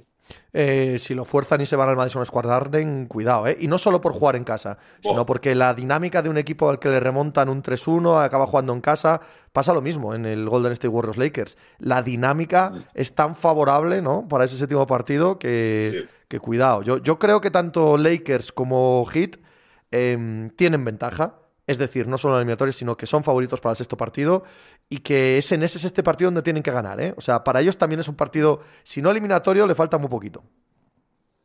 Sí, porque al final es cierto que tú dices, oye, es que es muy difícil remontar un 3-1, no lo piensas y dices, joder, es que al final eh, un equipo que ya va perdiendo por 3-1 tiene que ganarle tres partidos seguidos. Es decir, un equipo que me ha ganado tres de cuatro partidos le tengo que ganar tres seguidos. Eso ya de por sí lo piensas y es muy jodido, pero claro, es lo que tú decías. Ya no es solo, no es tanto el ganar tres seguidos, es decir, tengo que ganar dos seguidos para forzar un séptimo que es ya muy peligroso. Y ahí creo que el mejor ejemplo es el vídeo de, LeBron James eh, cuando los Cavaliers fuerzan el séptimo partido, eh, que ya es que tú ves el, discurso que da LeBron y está diciendo, lo dice, están jodidos física y mentalmente. Eh, vamos a por ellos. Entonces, es lo que tú decías, ganar en el sexto partido puede cambiar la dinámica. Si los Warriors salen y arrasan en el, en el Staples, mucho cuidado con cómo pueden llegar al, al séptimo y luego sabemos que todos los Game 7 eh, son distintos, son partidos más arrugados, donde los ataques eh, suelen ser muy grises, suele haber mucho fallo, tiemblan las manos, eh, las defensas suelen ser la gran diferencia en esos partidos y te diría también, Pepe, las pérdidas suelen ser muy claves en los séptimos partidos, que ya son una cosa distinta dentro de los playoffs, que ya son otro nivel competitivo, así que, puf, está muy bonito todo, todo esto ahora mismo, el, panorama. Ojalá mis Suns me den una sorpresa también eh, se metan para forzar el Game 7. Ya sería el, panorama completo, vaya. Lo que pasa es que hay, un, hay una diferencia entre los Suns y los demás, ¿no? Que es que hoy los Sixers yo creo que se juegan, lo mismo que estoy diciendo de Lakers y de Heat, ¿no? Los Sixers hoy se juegan la eliminatoria. Me cuesta imaginar que en el séptimo ganarían en Boston si hoy pierden, ¿no? Con esa dinámica, aunque bueno, todo puede pasar como bien sabemos. Pero vaya, creo que los Sixers se juegan mucho. Creo que los Suns incluso ganando hoy lo tiene muy complicado, ¿no? Creo que de los cuatro, de los cuatro eliminatorios es el que más complicado lo tiene en, ese escenario en el que fuerzan el séptimo. Sí, estoy, estoy de acuerdo contigo y fíjate, pensaba que ibas a decir, cuando has dicho la diferencia, eh, pensaba que ibas a decir la diferencia de, de Fénix con el resto, eh, o del resto con Fénix, es que el resto no tienen a de Andre Ayton, ¿no? Entonces eso pues eh, te da más garantías de poder ganar la, la, eliminatoria, así que vamos a ver, pero estoy completamente de acuerdo contigo en que veo a Fénix como el equipo de los cuatro que, que más complicado lo tiene, no tanto por resultados o jugadores, sino por las sensaciones que está dando la ronda y que Denver se está presentando. Hablamos mucho, evidentemente, de Lakers y de Golden State, que son los, pues, joder, es la eliminatoria más mediática, ¿no? Es lo, más lógico del mundo. Pero Denver llega, mm, eh, Pepe, no sé si es porque Phoenix, que sigue siendo un equipo eh, recién formado, que se nota que eh, faltan cosas, pero Denver tiene una pinta de, de equipo muy, muy serio. Lo que hay hoy en el Wells Fargo entre Sixers y Celtics es, es gigante, es, inmenso. Sí, sí, sí, vamos, es la, gran oportunidad ¿no? de, de, Joel Embiid, ¿no? al final, de, meterse en unas finales de conferencia, y ya no solo de meterte en unas finales de conferencia, es que si alcanzas esa ronda, eh, no tienes delante a, Milwaukee Bucks, que era ese gran rival a batir, el favorito del este, eh, te habrías quitado ya los Celtics, que creo que eso también, si hablábamos del tema moral, eh, al final lo que tú decías, ¿no? Tema dinámicas, tema cabeza en, este tipo de torneos es algo fundamental, es algo que en ocasiones incluso también desde casa o desde el sofá no vemos. Pero si los Sixers consiguen superar a los Celtics después de empezar la ronda sin Joel Embiid ganando ese primer partido, si consiguen cerrar la serie, cuando los Celtics han tenido en varias ocasiones momentos en los que parecía que, la encarrilaba más hacia su lado. Eh, eso es una victoria moral brutal y llegas a unas finales de conferencia eh, contra un equipo a priori muy inferior y al que debería superar. Por lo tanto, es que es la gran oportunidad de Joel Embiid de su temporada de MVP y, por supuesto, para James Harden también, de meterse en unas finales de, la NBA. Eh, y, efectivamente, y que luego pase cualquier cosa, finales del este de entrada y que luego pase cualquier cosa. compañero, a pasarlo muy bien, Nacho. Abrazos. Lo mismo digo, Pepe, que vaya bien la alergia y un abrazo.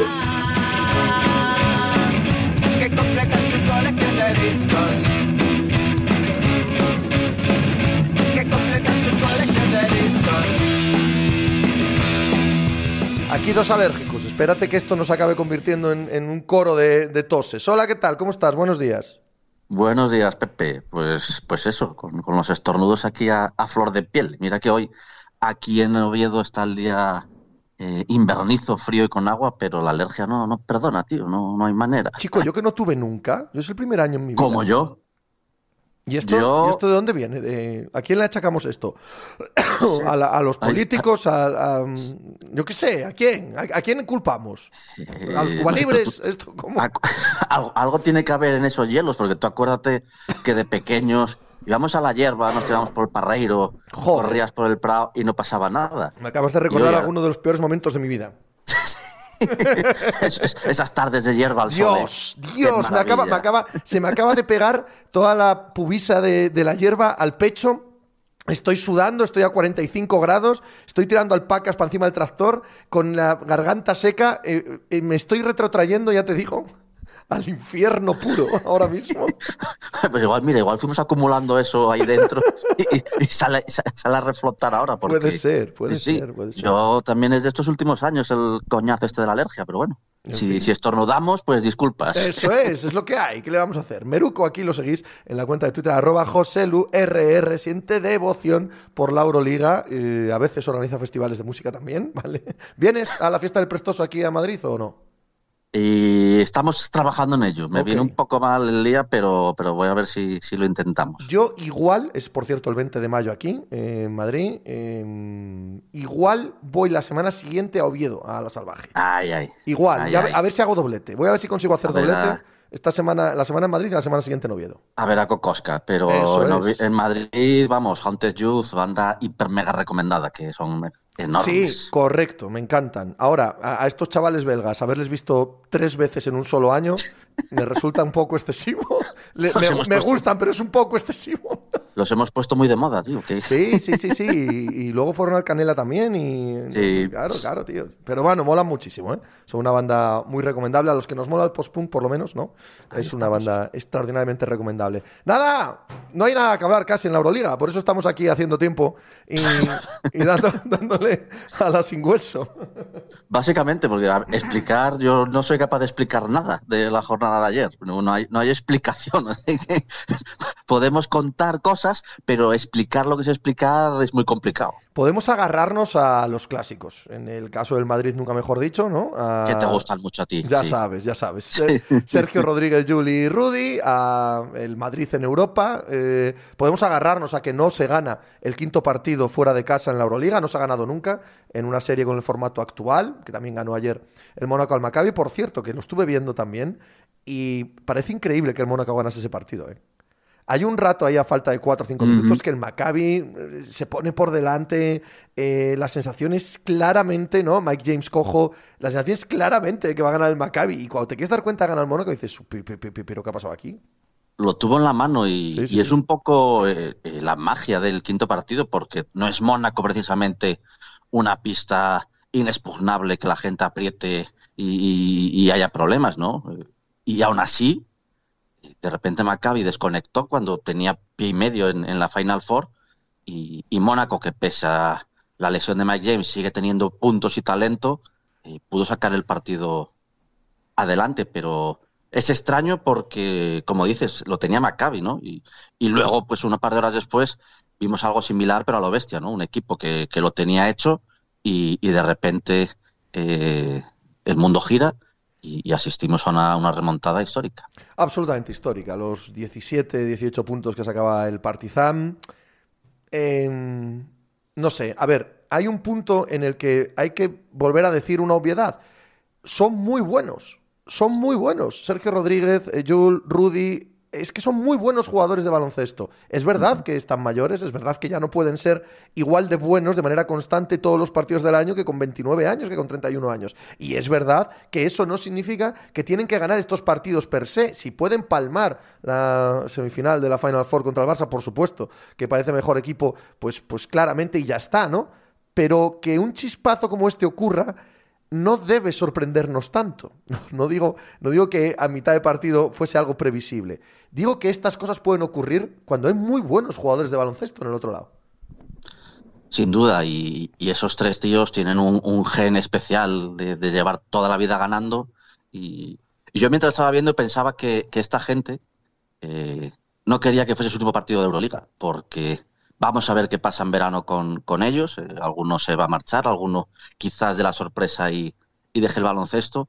Y parecía que no querían que, se acabase su carrera europea aquí, sino que querían acabarla en otra Final Four. Eh, es difícil tumbarlos, evidentemente no tienen esas piernas, eh, les va costando más.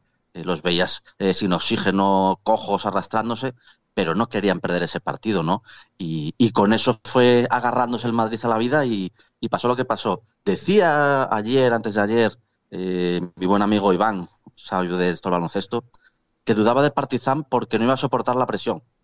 Y, creo que le llega a leer hasta que en plan de, nada, pueden ir ganando de 20, que, al final les va a superar el partido y, y gana el Madrid. Y lo clavó, ¿no? Eh, solo aparecía Punter en Partizan, eh, los demás fueron poco a poco devorados por, por el ambiente, por la presión del partido y, y a lomos de un chacho que, que jugó, pues como eh, decían por ahí, la Final Four de 2013 y partidos similares, eh, fueron poco a poco eh, metiéndose en la cabeza de, Partizan y, hubo un momento que se veía que aquello no iba a parar, ¿no? Pues al problema final de, esas pérdidas y demás, hubo un momento que se veía que, que un poco como pasa en el fútbol, ¿no? que se ve que te viene, que te viene y, no hay manera de pararlo. Eh, ¿Por qué esta serie? A ver, esta serie ha pasado tantas cosas.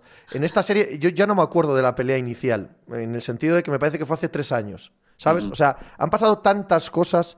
Eh, ¿Por qué ha, ha, tenido que decidirse de esta manera tan extraña en el segundo tiempo? ¿Ha sido bueno para la Euroliga que hayan pasado tantas cosas eh, en esta serie? Hay un punto, creo yo, de injusticia. Yo no estoy evaluando ahora si las sanciones tienen que ser esas o no, si es que Bien, yo lo que estoy evaluando es que para mí el equipo que es el más, eh, el, el, más violento, el que inicia la pelea, acaba siendo beneficiado por ella. Sea eso justo o no, la sensación que me queda es que esto ha sido bueno para la Euroliga a pesar de estar en este lado de la barricada. No sé si me estoy explicando.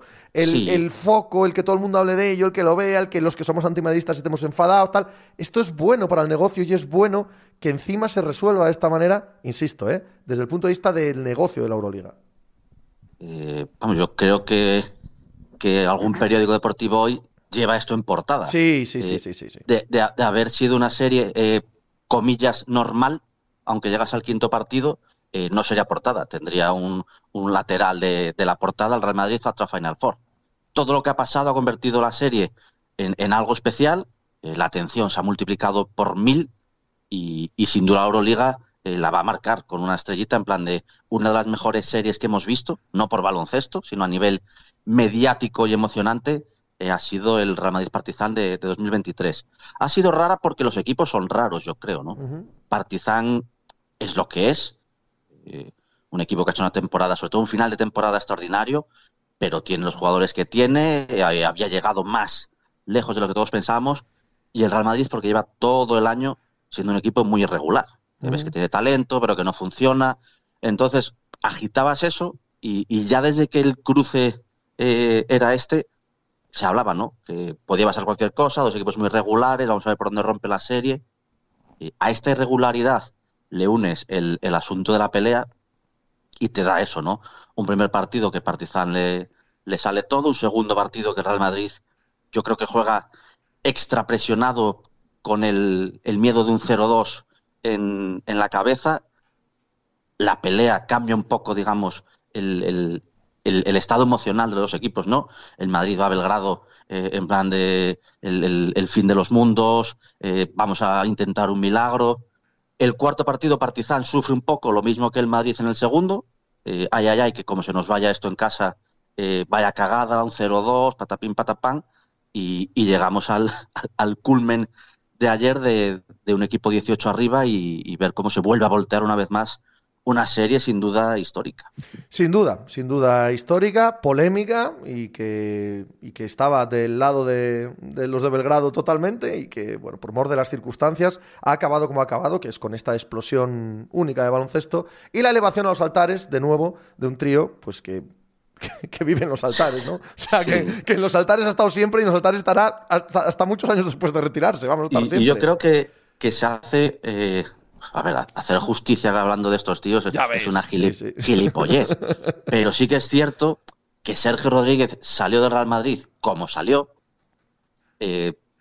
su que viene, que no viene en verano, causó malestar, yo no lo entendía por qué, en, cierta parte de la afición, está eligiendo el dinero en vez del Madrid, no, no se ha dicho que no, no sé cuánto, y, y oye, al final ha vuelto y, y pese a una temporada difícil ha dejado una actuación más de leyenda porque fue realmente increíble lo que vimos ayer, ¿no? Yo pensé que no tenía piernas para, para una y otra vez, un ataque tras otro, eh, seguir penetrando, doblando, anotando y, cogiendo el partido por la solapa de una manera increíble.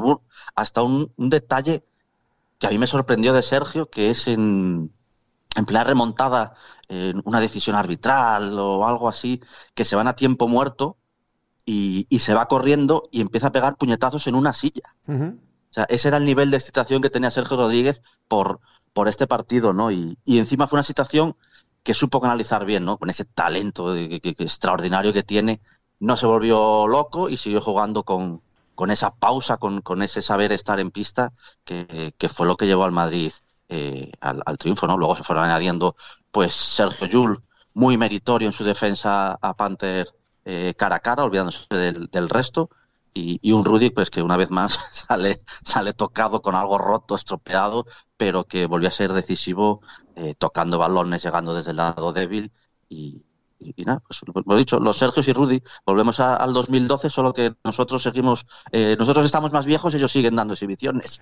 Em, estos han nacido en España, pero, pero que son hijos de puta balcánicos no lo duda nadie, ¿no? O sea, esta gente algo de, algo de por allí tiene. Claro, esta, gente eh, es un poco más joven que nosotros, pero creció también con, una Yugoslavia ganando títulos y, dando exhibiciones aquí y allá, ¿no? Y yo creo que eso lo mamaron de pequeños. Algo hay, algo hay. Esta gente parece de allí, esta gente parece de allí. Yo he visto a muchos de allí hacer estas cosas. Y, ese, y, ese ton o, esa, que tienen en la cabeza de oler la sangre, ¿no? Porque era un partido para dejarse ir y, algo que tú no aprecias, eh, ellos lo ven, lo huelen, dicen, eh, este tiene miedo, este yo creo que no va a tirar más, eh, a este si le presiono no sé qué, y, huelen ese miedo en el rival que les hace que, cuando lo detectan se tiran de cabeza, ¿no? Ya no les da como antes para hacerlo jornada tras jornada, pero de vez en cuando, y vamos a, vamos a decirlo también, ante un rival como Partizan, inexperto, con un equipo justo, pues, pues son capaces de hacerlo, ¿no? Ahora viene el, más difícil todavía que, vamos a ver eh, la semana que viene por dónde sale esto. En Olympiacos, Real Madrid, Barça, Mónaco, los cuatro primeros de la temporada regular en la Euroliga, eh, los cuatro a la Final Four. Sí, eh, comentábamos el otro día acerca de los playoffs de la NBA, que a ver cómo se tomaba la propia competición que, quitando, quiero, no me acuerdo ahora quiénes eran, eh, eh, los Nuggets, que número uno, eh, las finales de conferencia podían jugarla dos equipos de play-in, el número siete, que ya podían tirar directamente la liga regular a la basura. En la Euroliga parece ser que no, que, que los equipos que juegan semana a semana demuestran ser los mejores y el factor pista en Europa sigue pesando, sobre todo en el, en el quinto partido, ¿no? Mónaco quizás era el que menos esperábamos, ¿no? Olympiacos Barcelona Real Madrid parecían favoritos en su serie, Mónaco todos lo veíamos como el, rival más débil, pero de ellos sacaron un partido en Tel Aviv, que era lo que nadie apostábamos por ello, y, ojo en, la Final Four, que yo los veo un equipo muy, muy, muy peligroso. Eh, al, peligroso, a lo que tú quieras, aquí los que llegan de verdad como, como equipos top son Olympiacos y Barça. ¿eh? Sí, yo bueno, pongo al Barça por encima de todos. Eh, por, equipo y por momento de forma. Eh, es muy importante pues llegar todos sanos, llegar a una racha de victorias, con buen ambiente. Y el Barcelona ahora mismo llega así, ¿no? Otros años eh, había dudas, que el equipo llegaba cansado, que apareció una lesión final. Este año llegan en el mejor momento de la temporada, ¿no? Y están en una de las ocasiones en las que no puedes perdonar el título, ¿no? Te, vas a acordar si, si, en una ocasión así no acabas llevándote la copa. Van a tener esa presión, yo creo. imagino que que Sara se intentará eh, espantarla, pero van a tener esa presión de ser el favorito y, por detrás realmente veo al mismo nivel a Olympiacos, Mónaco y Real Madrid, ¿no? Olympiacos, eh, las dudas que hemos hablado muchas veces, eh, tú lo sabes, que si Bezenkov es la estrella que, mejor se puede anular, ahí van a depender mucho de Lucas, les salvó ya el quinto partido, mm, pero me dejan esas dudas, ¿no? Mónaco es una bala al aire. Si los tres de fuera están acertados, te la pueden liar. Eh, por dentro parece que han mejorado con, con Chimamoneque, que estuvo tremendo ayer y les da un poco más de, rotación, que, para ellos era importante. Y el Real Madrid, pues es un poco lo que vimos ayer, ¿no? Un año irregular, extraño, que nadie confía, pero tiene jugadores. Y, si le sale un día tonto, pues encima jugando con esa presión del, Barcelona, eh, pues oye, que si llegan al último cuarto, cinco o seis por detrás, eh, te digo yo que, que, van a ir a morder oreja, pero, pero sí, yo creo que Barcelona por encima y, entre Olympiacos, Mónaco y Real Madrid, eh, yo les daría las mismas opciones. Eh, la semana que viene hablaremos de la Final Four. Hoy era para hablar de los últimos que quedaban por clasificarse para ella, como han sido ayer el Real Madrid en ese partido y serie histórica frente al Partizan de Belgrado y el Mónaco ganando al Maccabi de Tel Aviv. Oye, a pasar buen fin de semana. Abrazos. Venga, un abrazo.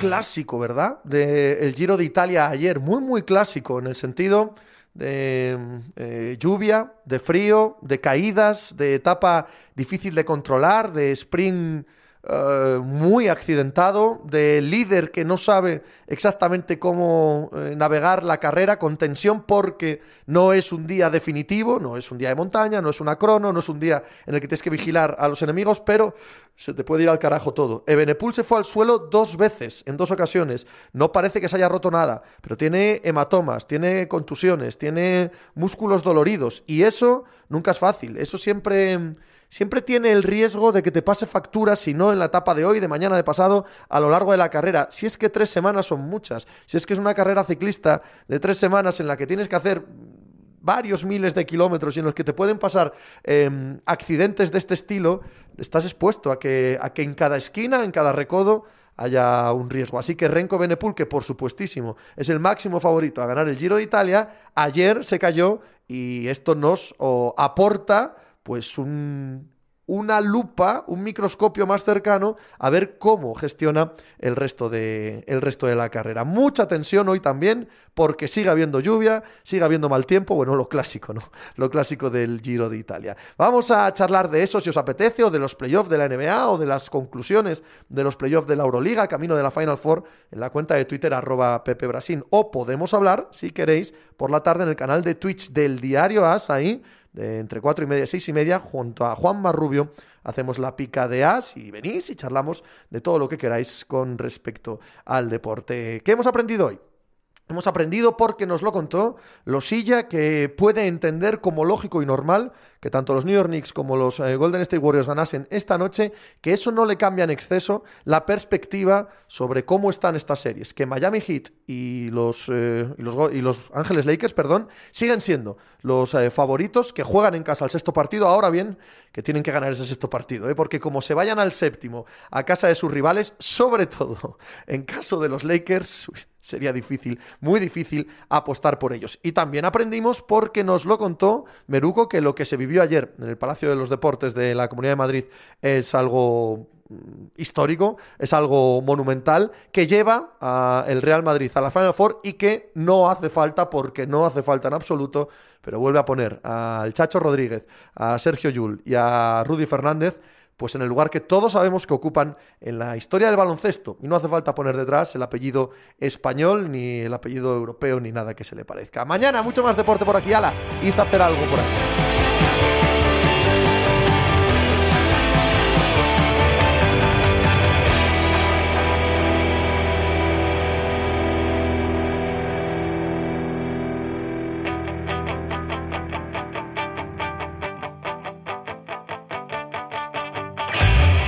Esto es Pepe Diario.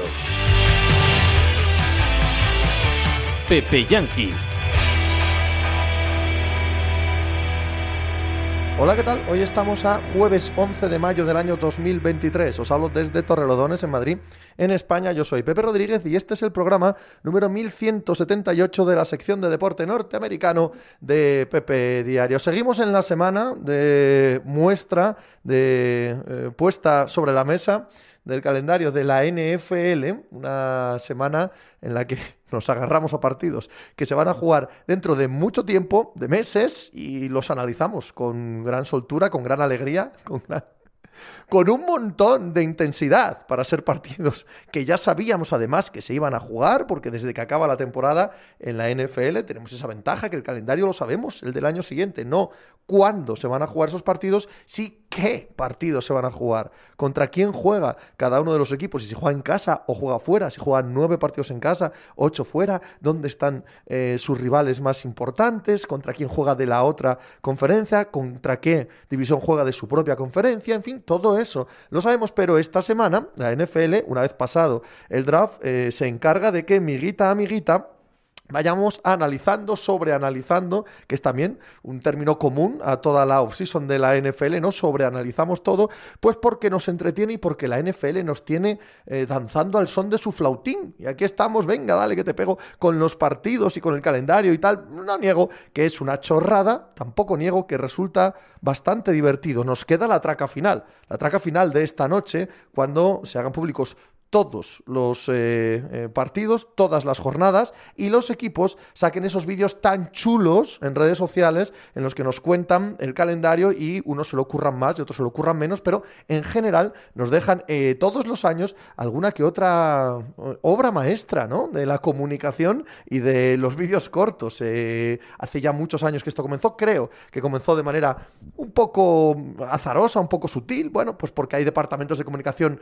más ávidos, inteligentes, gentes con más ganas de hacer cosas que otros y a partir de ahí se generó un oleaje, un seguimiento por parte de todos los equipos que hace que, sí, que las 32 franquicias se vayan a esforzar, ya digo, algunas más que otras, pero se vayan a esforzar hoy por hacernos vídeos bien guays acerca del calendario. Y seguro que pasamos un rato más que divertido mañana analizándolo todo, no solo los partidos, el calendario, el orden, sino esos vídeos esos vídeos eh, promocionales y que son prácticamente cortos, que casi podíamos hacer, ¿no?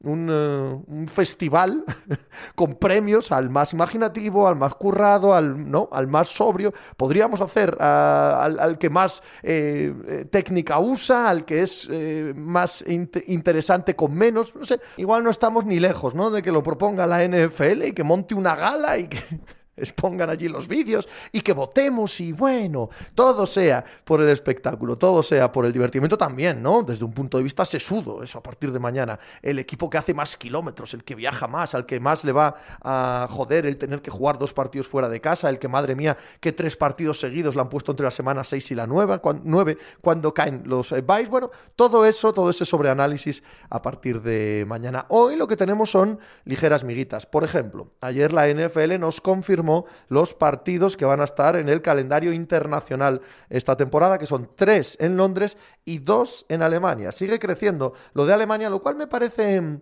estupendo. La NFL en Europa aún tiene un margen de crecimiento asombroso, eh, tremendo, pero aún así tiene una base ya muy, muy respetable. Y no solo en cuanto al número, sino en cuanto a la fidelización, en cuanto al haber creado esa base que es eh, de consumidores verdaderamente enamorados de la NFL. Y eso se nota en toda esta clase de partidos internacionales donde la gente va no solo a ver el encuentro, sino prácticamente a un acontecimiento social. Después de llevar 15 años, desde el año 2007, me parece que es, eh, con los partidos en Londres e ir aumentándolos, uno, dos, hasta tener cuatro partidos en Londres, ya digo, este año tres, Em, lo que ha hecho la NFL es mirar a otros mercados, porque es cierto que en esos partidos de Londres no solo va gente de Inglaterra, ni muchísimo menos, va gente de toda Europa, pero hay un eh, factor de cansancio, un factor de repetición que hace que muchos de los que iban en plan turista, en plan a conocer la experiencia, ya no tengan tanto interés, tanta intriga en seguir yendo a Londres.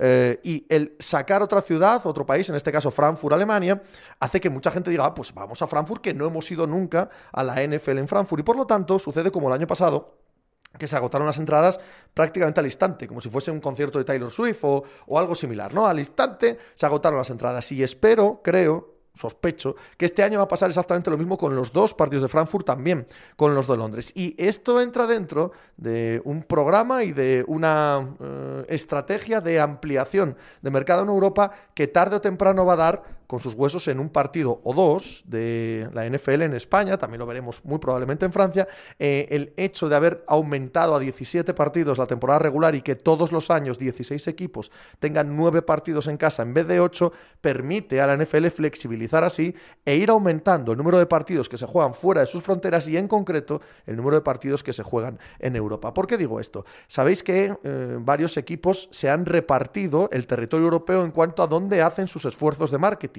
y a España le han tocado los Chicago Bears y los Miami Dolphins, algo que ya digo bien sabéis. Pues bien, de manera análoga, en Alemania, los equipos que eh, tenían que hacer un esfuerzo de marketing allí son los New England Patriots, imagino, que derivado de la época de Tom Brady, allí como en España y como en el resto del mundo, eh, el aumento de seguidores de los Patriots ha tenido que ser espectacular y también los Kansas City Chiefs, que ahora mismo pues tampoco hace falta explicar quiénes son en la NFL, actuales campeones, dos anillos, bueno, mm, el, el poderío estelar de Mahomes, todo eso. Y esos dos equipos juegan en Alemania este año.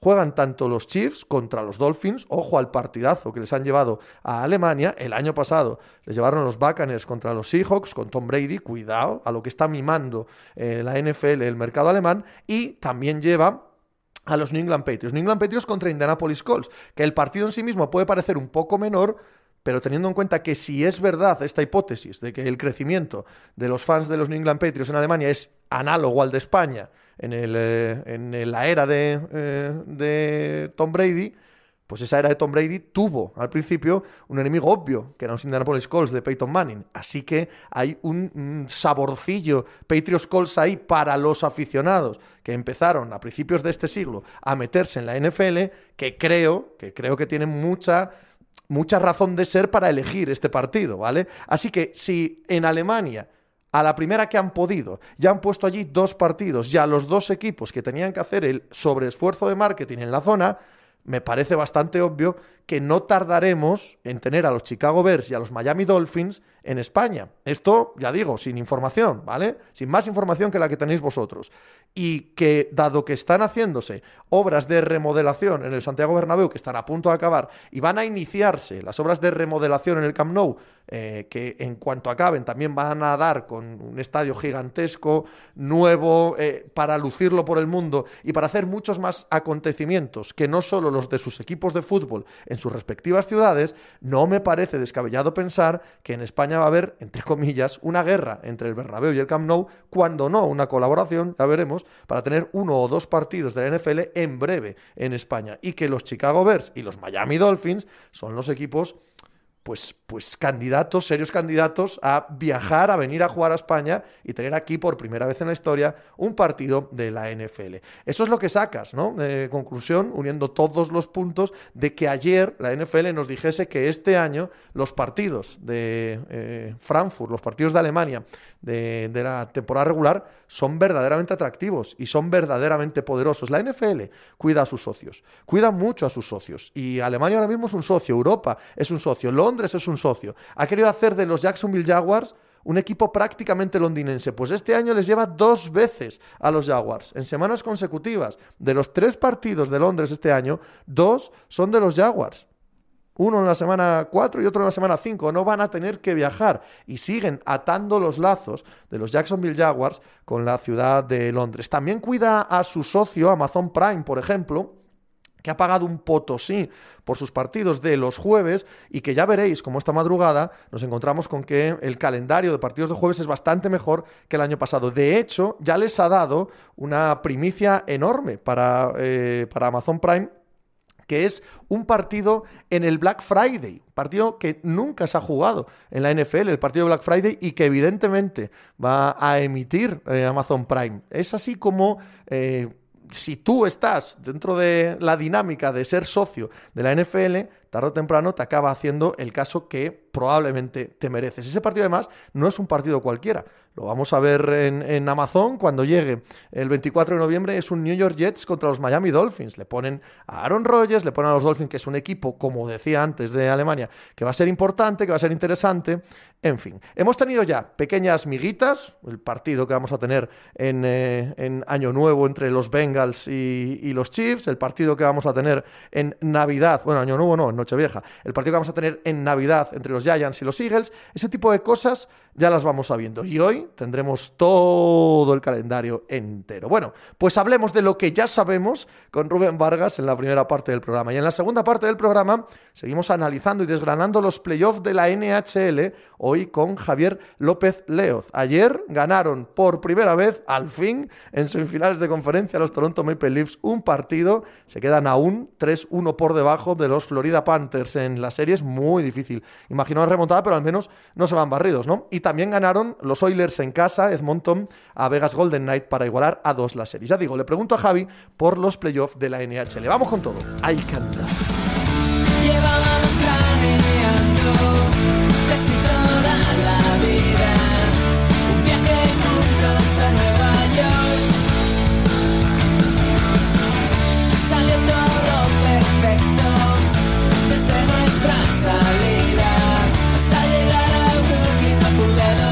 sea, ¿que te quedaste a ver a los Knicks o qué?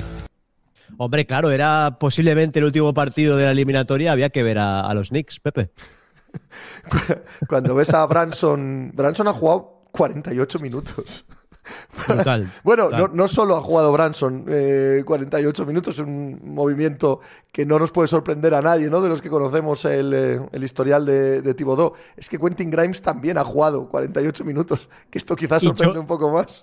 Y Josh Hart solo nueve minutos. Sí, Josh Hart no tiene pinta, no, no tiene importancia en esta serie. No tiene importancia en esta serie, es un jugador defensivo extraordinario, pero cuando Miami lo que te va a hacer es colapsar la zona y decirte, tienen ustedes todos los triples que quieran, que nos da exactamente igual el resto del juego, no puedes tener a Josh Hart en pista.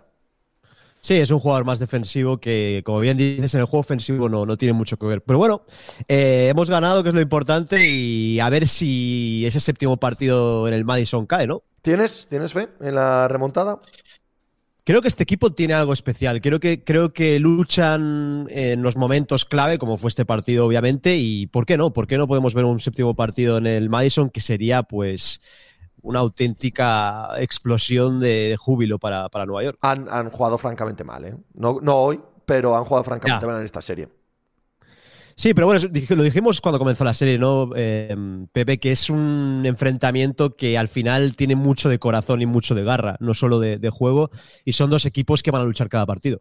Rubén eh, Fernández Vargas, lo seguís en la cuenta de Twitter, arroba Rubén F. Vargas, parte de The Spanish Bowl, la gran casa común de los aficionados NFL en España, la gran casa común de los aficionados NFL en España, que ayer andaba un poquito revolucionada, claro, con la eh, puesta sobre el tapete encima de la mesa de los partidos internacionales, de los partidos de Londres y de Alemania, que se han ido convirtiendo, bueno, desde el principio lo eran, ¿no? Pero yo creo que cada vez más todavía se han ido convirtiendo en, verdaderos centros de reunión de los aficionados de la NFL en toda Europa. Y son excursiones con la NFL de excusa. Esto nos pasa mucho también, ¿no? A los que vamos a sitios, pues, con la excusa de de la música, de los festivales, del motor, de, mil historias, que vas a ver el eh, acontecimiento, sí, pero realmente vas casi a un acto social, ¿no? Con, con un montón de peña que comparte tu misma afición.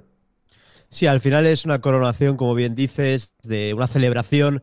Al final, cuando vas a, ver un partido a Londres, a Wembley, a Tottenham, pues eh, ves un montón de camisetas de todos los equipos. Eh, es como una especie de mini Super Bowl y al final, pues eh, se está riendo un homenaje a la liga y, y la verdad es que es muy bonito. Yo, si no habéis sido los que estáis escuchando el podcast, pues os recomiendo que vayáis sobre todo Londres, porque al final es una ciudad como Londres, pues puede albergar mucha gente, puedes irte luego a ver algún musical a Soho, hay muchas actividades, como bien dices, y luego los partidos de Frankfurt tengo ganas de ver cómo, cómo los hacen. Múnich el año pasado fue pues, un auténtico logro, fue, funcionó muy bien, pero bueno, creo que Frankfurt tiene dos partidos interesantes, sobre todo ese Chiefs Miami, que va a ser un partidazo.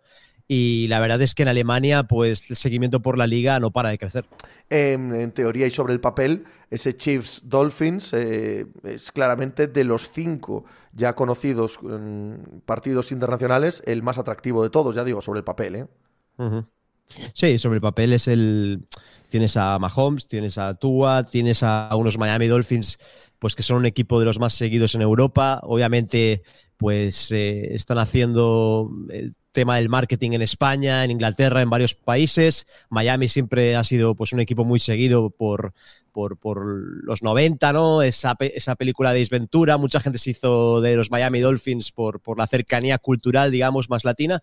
Y luego, pues, qué decir, los campeones de la Super Bowl eh, van a Alemania a jugar con Patrick Mahomes, el MVP de la liga, y al final, pues es un partido muy, muy eh, atractivo y, creo que pues se van a, se van a vender las entradas en, cero coma. sí, ya pasó el año pasado, ¿no? El año pasado no hubo problemas para comprar entradas para Alemania.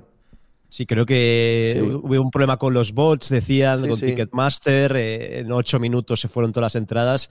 Y al final es complicado. Mucha gente, sobre todo de Alemania, de Inglaterra, en Europa, quieren ir a esos partidos y, y al final, pues en España somos, no somos tantos, pero es difícil competir contra tanto contra tanto seguidor de otros países europeos. Y que cuando llevas 15 años yendo a un mismo sitio, como es el caso de Londres, y además teniendo más partidos, y la demanda sigue siendo altísima, ¿eh? Pero claro, la novedad de irte a Alemania, mucha gente que habrá ido a las series de Londres, pues ahora decide ir a las series de Alemania, aunque solo sea por la variación, ¿no? Sí, aparte, bueno, eh, también lo enganchas un poco en Oktoberfest, ¿no? Aunque sea a principios de noviembre, pues siempre gusta, ¿no? Ir un mm. poco de cerveceo por Alemania. Eh, ya se vio que el año pasado en Múnich, eh, pues las aficiones tenían sus sedes, entre comillas, en cervecerías alemanas. el ver y, y, pues poder experimentar un país nuevo con la NFL como es Alemania y al final Frankfurt está bien conectado. Yo creo que también lo han elegido porque es un aeropuerto de los más grandes de Europa, muy bien conectado con, todas las ciudades de Europa y de Estados Unidos. Y vamos a ver cómo, cómo lo organizan, pero los alemanes siempre saben cómo hacer las cosas en, este tipo de eventos. Hablabas del marketing de los Miami Dolphins eh, asociados a España junto a los eh, Chicago Bears.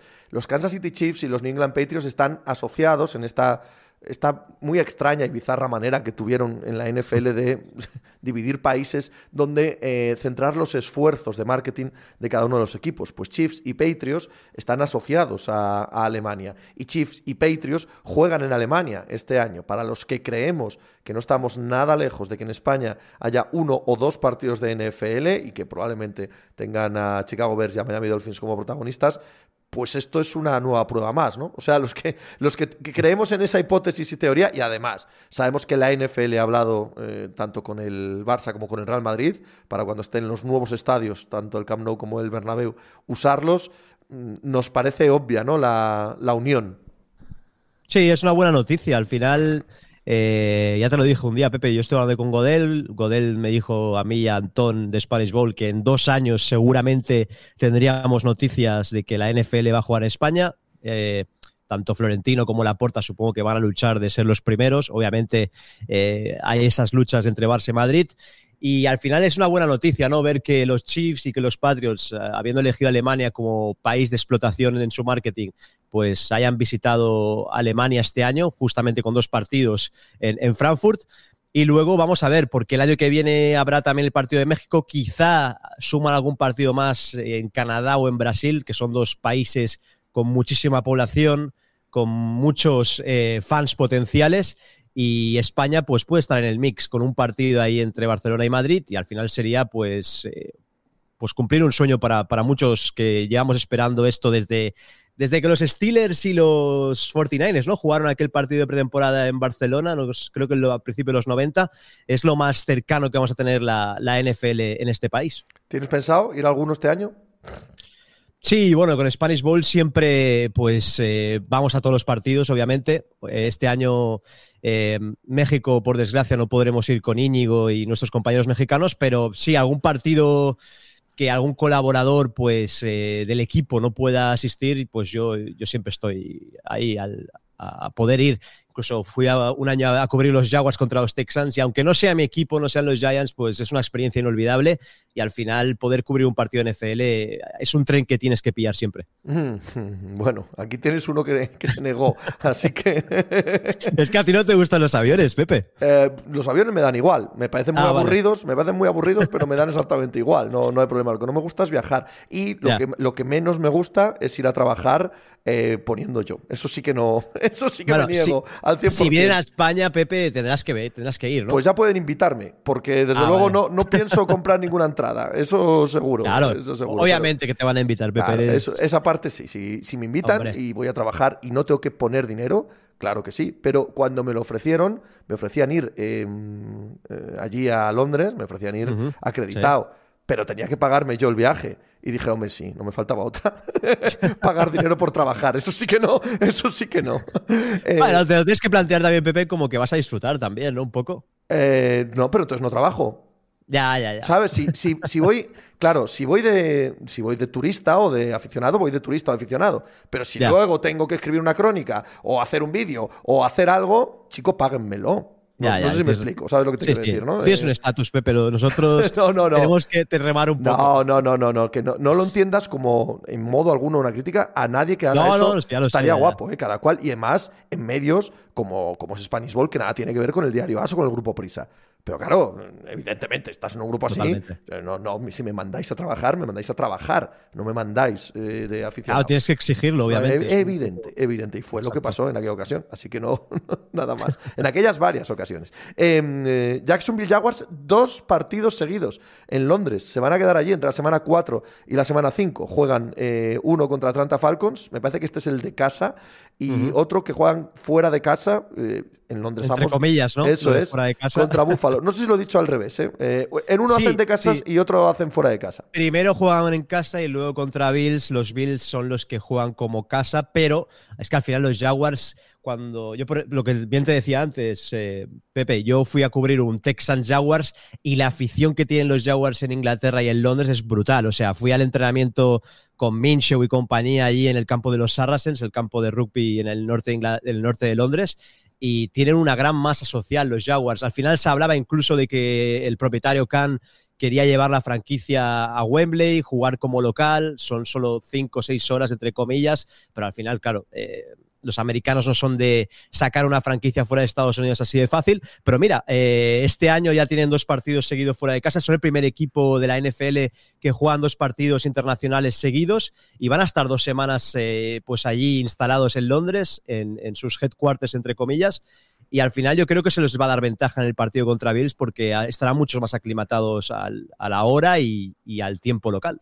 Eh, ¿Les afectará en la temporada? Probablemente no, ¿no? Eh, es un equipo que No este creo. año es candidato serio a ganar su división. Sí, correcto, se han reforzado muy bien. Eh, obviamente los últimos drafts han tenido picks altos, los picks 1 con Lawrence, con Trevon Walker.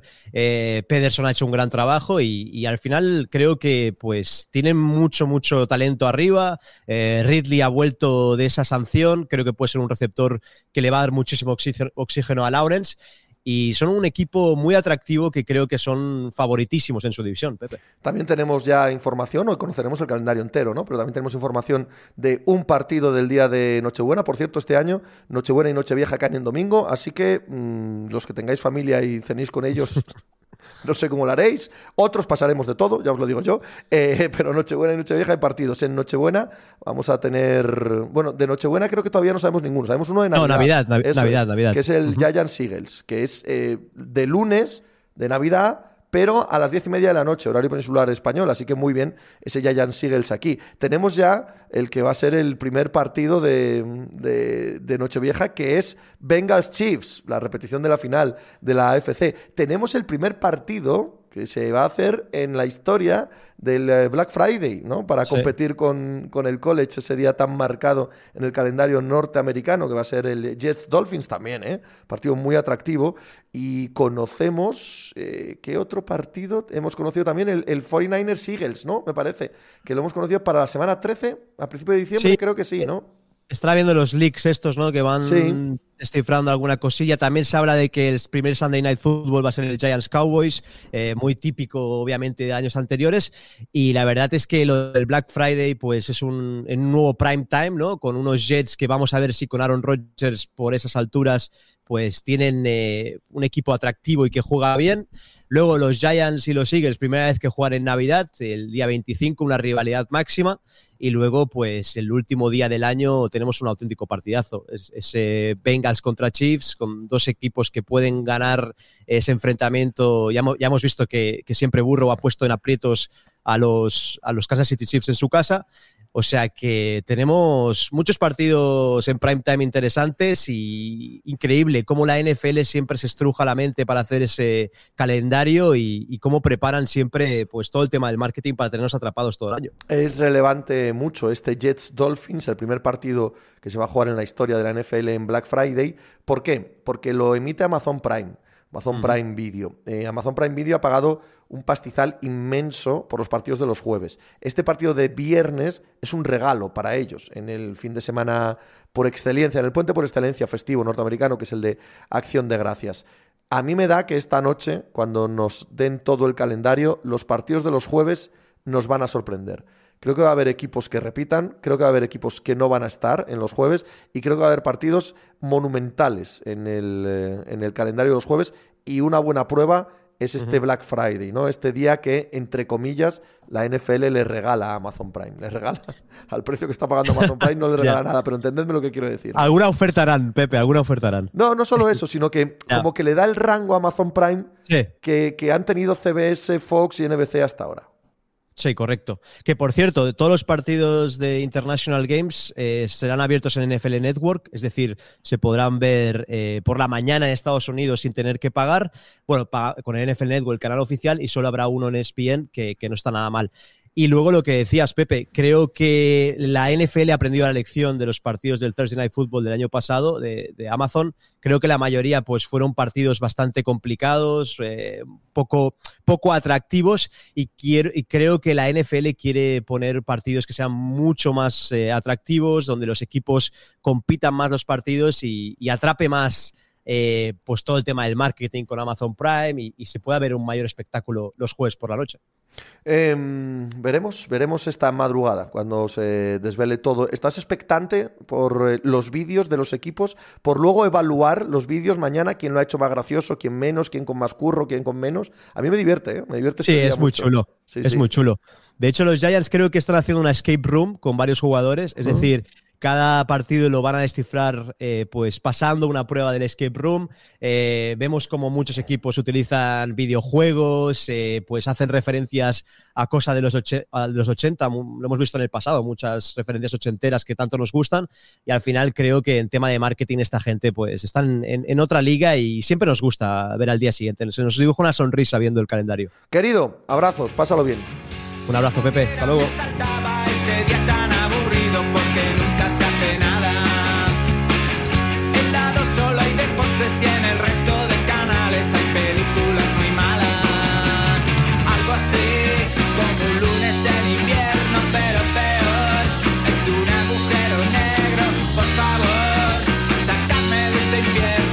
Encanta hablar con eh, nuevos padres y, no son pocos los que pasan por este programa. No sé si por edad, no sé si porque les toca, no sé si porque traigo a la gente que quiere procrear, no lo sé. Pero hay muchos que son nuevos padres y los llamas a estas horas de la mañana cuando normalmente pasaban por aquí a otras horas más tardías y siempre están con las mismas cosas en la boca. Aquí persiguiendo a este, aquí ya en marcha, aquí desde las 7 levantado haciendo cosas. Buenos días, Javi, ¿cómo estás? ¿Qué tal, Pepe? El típico momento de eh, ha, dado dos vueltas, lo has dejado aquí, y ahora está en la otra punta del salón y dices, ¿pero qué, qué, se, te ha, ocurrido hacer ahora? Pero bueno, bien, contento. sí. ¿Qué, vas a decir? Ya es lo que te toca. Esto es lo que hay. Si luego encima esta gente hay, hay gente que repite y todo, o sea, tan malo no será. Yo estoy en la duda, pero. ¿Qué puede, ser, Si, es lo que te van a mandar, anda. ¿Qué, más, hará? que tú estés en la duda que no. si eres irrelevante en esta ecuación. Javier López Leo, eh, como todo macho irrelevante en, la, en, el asunto de tener hijos o no, hace lo que le manden. Eh, lo podéis seguir en la cuenta de Twitter arroba Javier LZ. Está en Movistar Plus, comentarista, narrador de NFL, de NBA, de NHL. Puede hablar de lo que le dé la gana. Y hoy aquí conmigo. Le toca a NHL, vamos a hablar de los playoffs de la NHL. ¿Están los de la NBA? ¿No te parece que están los playoffs de la NBA cada vez pareciéndose más a los de la NHL? La sensación de que cada noche puede pasar una cosa completamente diferente, de que hay un punto de azar obvio que dirige todo lo que ocurre, de que el análisis eh, previo acaba quedando en, casi nada cuando empiezan los partidos. Sí, la verdad que yo estoy disfrutando Joder, no sé, muchas veces decimos esto y parece que, lo dices siempre, pero yo este año tengo la sensación que en los dos casos, NBA y NHL, tengo la sensación de que me lo estoy pasando muy bien y, y de suspense, de incertidumbre, de partidazos muy buenos. Otros no tanto, pero muchos sí.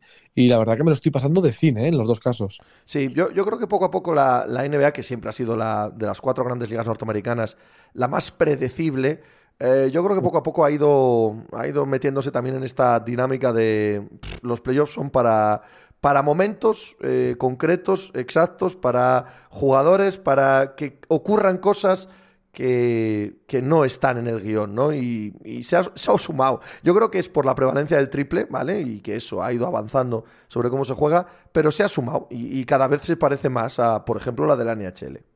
Sí, también el factor de las lesiones, que bueno, este año la verdad que no tanto, pero que, algún movimiento, alguna lesión puede cambiar una eliminatoria, pero quizás sí que la NBA siempre ha sido la más, pues eso, lo típico de decir, a siete partidos, el octavo al primero no le gana, ¿no? Pues este año sí. A siete partidos este equipo no falla, pues este año sí, ¿no? Yo, yo creo que está muy bien, la verdad que estoy disfrutando mucho. Y en la NHL, la verdad que tengo la sensación desde hace, bueno, desde desde lo de los Rangers, que yo voy más con ellos en general, y desde que se van para casa, tengo un poco la esperanza de, Edmonton y de Toronto, que no confío, pero, pero me gustaría que la final fuera esa. Pero yo sé que no va a ser, pero tengo esa sensación de que a mí me gustaría ver ese partido. Eh, vamos ya con los playoffs de, de, la NHL, vamos con los partidos de esta noche. Toronto ha evitado la barrida. 3-0 ganaba Florida Panthers, ganan 2-1 hoy. En Florida ganan un partido. La pregunta es obvia, ¿no? ¿Gentleman sweep o aquí hay algo de serie todavía por rascar? Yo con la primera victoria todavía me parece pronto. Yo con un 3-2 y jugar bien el sexto me parece diferente, pero ahora mismo me parece todavía muy complicado. Simplemente pensar que evidentemente la diferencia entre Florida y Toronto no es un 4-0, ni mucho menos. Diría que no es ni un 3-1, pero Florida está jugando muy bien. Yo quiero ver el quinto, creo que el quinto lo puede ganar Toronto bien y el problema para mí sería el sexto. Eh, sí que creo que, este deporte es el más, el más impredecible. ¿eh? Yo tengo sensación de que Toronto vuelve a estar en una situación donde está contra las cuerdas, como ya estuvo, y la sensación es que, aunque tengan la presión de la ciudad y de ser un equipo que a priori es, pues, tiene más, más mercado, por supuesto, más talento, yo creo, que Florida, aunque esto ya es un poco más discutible, yo tengo la sensación de que si ellos vuelven a entrar en el buen momento, pues ¿por qué no podría ser? No sé, yo, espero por lo menos el 3-2. ¿Por qué, ¿Por qué hemos llegado a esta situación? ¿Por qué le gana tres partidos seguidos Florida a Toronto? Bueno, para, yo si tuviera que buscar un motivo principal, para mí es la ausencia de nivel de algunos momentos de las estrellas de, Toronto. O sea, yo creo que hay jugadores que han aparecido poco, quiero decir, eh, Nylander o el propio Mitch Marner tienen que aparecer más. Eh, para mí Aston Matthews es una de las decepciones de los playoffs, sinceramente. Yo creo que, que no ha aparecido como tenía que aparecer. Y sí que creo que, aunque Toronto tiene más cosas, eh, me refiero, tiene algún defensa de mucho nivel, yo sí que creo que la diferencia grande es que de esos tres, cuatro jugadores estén muy bien. Uh -huh. Y a ese nivel muy alto, Florida no debería llegar o debería tener más problemas para sacar partidos. Y yo creo que las estrellas no han estado, no han estado bien. También hay un punto, ¿verdad?, de que Florida Panthers ha tenido una temporada regular espantosa pero que es mejor equipo que lo que hemos visto, que aquí hay más de una estrella, que los cambios de la temporada pasada les han afectado, aunque en principio eran para mejorar el equipo, en verano pues no fue así en temporada regular, sin embargo, ahora lo estamos viendo y lo vimos también, ¿no? En la, en la primera fase, sobre todo en la primera ronda, frente a los Boston Bruins, es que aquí hay mucho, muy buen jugador de, de hockey. Sí, esto pasa, que el año pasado es el que tú esperas más y te pegas la leche y luego cuando realmente no esperas tanto, pues, pues de repente el equipo empieza a jugar un poco como, como si ves que puede jugar y como si puede ser peligroso. Hombre, es un gran equipo, ¿eh? eh a mí Kachak me parece que es un jugador tremendo y para la gente que no vea mucho hockey es el típico jugador que, que está en todas y que sabes que te, que te da mucho espectáculo. El problema, de Kachak, el problema de Kachak es que eh, le ha arrastrado la temporada. Es decir, Cambian a Juverdro por Kachak en la off-season y tú dices, han mejorado. Eh, empieza la temporada y Kachak verdaderamente juega bien. verdaderamente juega como él. Es el resto del equipo el que o no se acopla o ha tenido eh, demasiada irregularidad, lo que tú quieras, pero él no ha estado mal. Claro, cuando llegan los playoffs, él muestra que es una verdadera estrella de esta liga. Sí, yo estoy convencido que sí. Y es verdad que es, que es un equipo que se había metido un poco en la dinámica pues fíjate, hablando un poco de NBA, un poco del rollo Miami, que son estilos distintos, ¿no? Pero de un equipo que dices, ¿por qué está octavo, por ejemplo, la NBA? ¿Por qué Florida no ha sido capaz de jugar tan bien? Pues no había tantos motivos en cuanto a deportivos. Pero yo creo que Barkov es un jugador fantástico, eh, siempre está por ahí está, que al final les da toda la experiencia. Yo creo que es un equipo que por lo menos es para competir en estas alturas. Yo sigo pensando que no debería haber ganado 3-0, o sea, que no debería ganar a Toronto, que creo que Toronto es mejor equipo. Pero estás en ese momento en el que llegas a playoff y o alguien juega muy bien y te echa, o va a ser complicado ganarles. ¿eh? Sí, muy, muy complicado. Eh, aún así, bien lo decías tú antes, eh, Toronto es un equipazo. Y evidentemente, remontar un 3-0 es, es algo inimaginable, ¿vale? Correcto. Pero ganar el siguiente partido no. ¿no? Es, es, lo de siempre con, con, este tipo de series. Ayer han ganado un partido. Ganar un partido para Toronto Maple Leafs nunca será un problema. Si, si tienen, tienen el talento. Así que ganar el siguiente debe ser el único objetivo. No plantearte remontar un 3-0. Sí, lo de la portería también, ¿no? Del chaval este claro. de gol, que, mm. que, es un chaval que aparece ahí. Esto pasa mucho en hockey, ¿eh? Cuando se, algún portero no está, tiene que aparecer otro que o no es habitual, o en este caso es un chaval muy joven, y nunca sabes, porque es verdad que es muy complicado pedirle a un chaval así una regularidad tremenda en este escenario, pero también sabemos cómo es el tema de los porteros en, en la NHL. Eh, aparece alguien con un momento puntual de tres partidos buenos, o dos o tres, y es lo que necesitas a veces, ¿eh? no necesitas más. Yo creo que en este caso no es tampoco una heroicidad, quiero decir, creo que el equipo ha estado mejor y, y creo que tampoco hay más que discutir. Que sí, que sí. Pero yo no sé si, si el chaval puede aportar algo, puede encontrarse con un momento de inspiración que le dé todavía algo más a Toronto. Yo creo que lo necesitas. ¿eh? O sea, yo creo que nos remontas una eliminatoria. Te diría que no remontas casi ni un 3-2. O sea, es, complicado una remontada si no tienes algún partido puntual de tu portería muy bueno. Sí, al 100% de acuerdo. 100% de acuerdo. Es crucial la portería en el hockey, en la NHL y en playoff ni te cuento. Eh, juegan esta noche el eh, cuarto partido. Carolina Hurricanes y New York Devils. Carolina 3-1 arriba, Carolina claramente superior, claramente mejor equipo, por supuesto, puede ganar los Devils, pero dando por hecho que Carolina es muy favorita, ¿quién crees que prefiere? ¿A Florida o a Toronto? En la final del Este, evidentemente. Yo creo que a Florida. Uh -huh. No sé, yo, yo tendría la sensación de que sí, Carolina es como el equipo más sólido, ¿no? El que menos ruido está haciendo, porque no está haciendo mucho ruido. Y es verdad que cuando ganó el, el primer partido, el único que ha ganado, New Jersey, eh, nos viene un poco a la cabeza el tema de con, los Rangers, ¿no? El New Jersey ya haya vuelto a arrancar, es un, es un, equipo que es muy bonito de ver, pero no da esa sensación de que aquí les vaya a bastar y no da esa sensación de que aquí se le escape esto a Carolina. Yo creo que lo van a sacar, no sé si en el quinto o en el sexto, y yo diría que prefieren a Florida. Yo tengo sensación de que sí, porque igual Toronto ya llegaría a una final de conferencia como más desatado, ¿no? Sin menos carga, sin menos lastre, no sé, no sé. Yo creo que preferiría Florida. Llevan años Florida y Carolina, al, mínimo, al menos dos, eh, mirándose de reojo, ¿eh? Este tipo de sí. proyectos que han crecido como a la vez, ¿no? En una misma zona geográfica del país. Eh, yo no lo tengo tan claro, ¿eh? Yo no lo tengo tan claro que prefieran a Florida. Florida se ha convertido en un equipo peligrosísimo, mientras que Toronto, pues con sus virtudes y defectos, que claro que te puede ganar, pero son los que vemos siempre con ellos, ¿no? Tiene, tiene, más valles, ¿no? Toronto tiene más desconexiones, entre comillas, ¿no? Sí. Igual Florida es verdad que es un equipo más parecido a Carolina en ese sentido. Pero yo no, yo fíjate, si es Carolina Florida, el equipo que, que está en la Stanley, pues a, pesar de que Carolina me parece muy buen equipo, no lo hubiera dicho hace un mes y medio. Eh, el otro partido que se disputó esta madrugada fue la victoria de Edmonton Oilers sobre Vegas Golden Knight. El eh, poderío ofensivo de Edmonton se impuso esta vez, cuarto partido, empatan a dos. Eh, casi desde el principio me parecía que esta serie se iba a ir a siete. y, no, y, no, y no sé si va a estar muy lejos de irse a siete. Y puede haber un 5-0 un día, un 1-6 sí, sí, sí, otro día, esto es así. O sea, y Edmonton provoca mucho también, yo creo esto.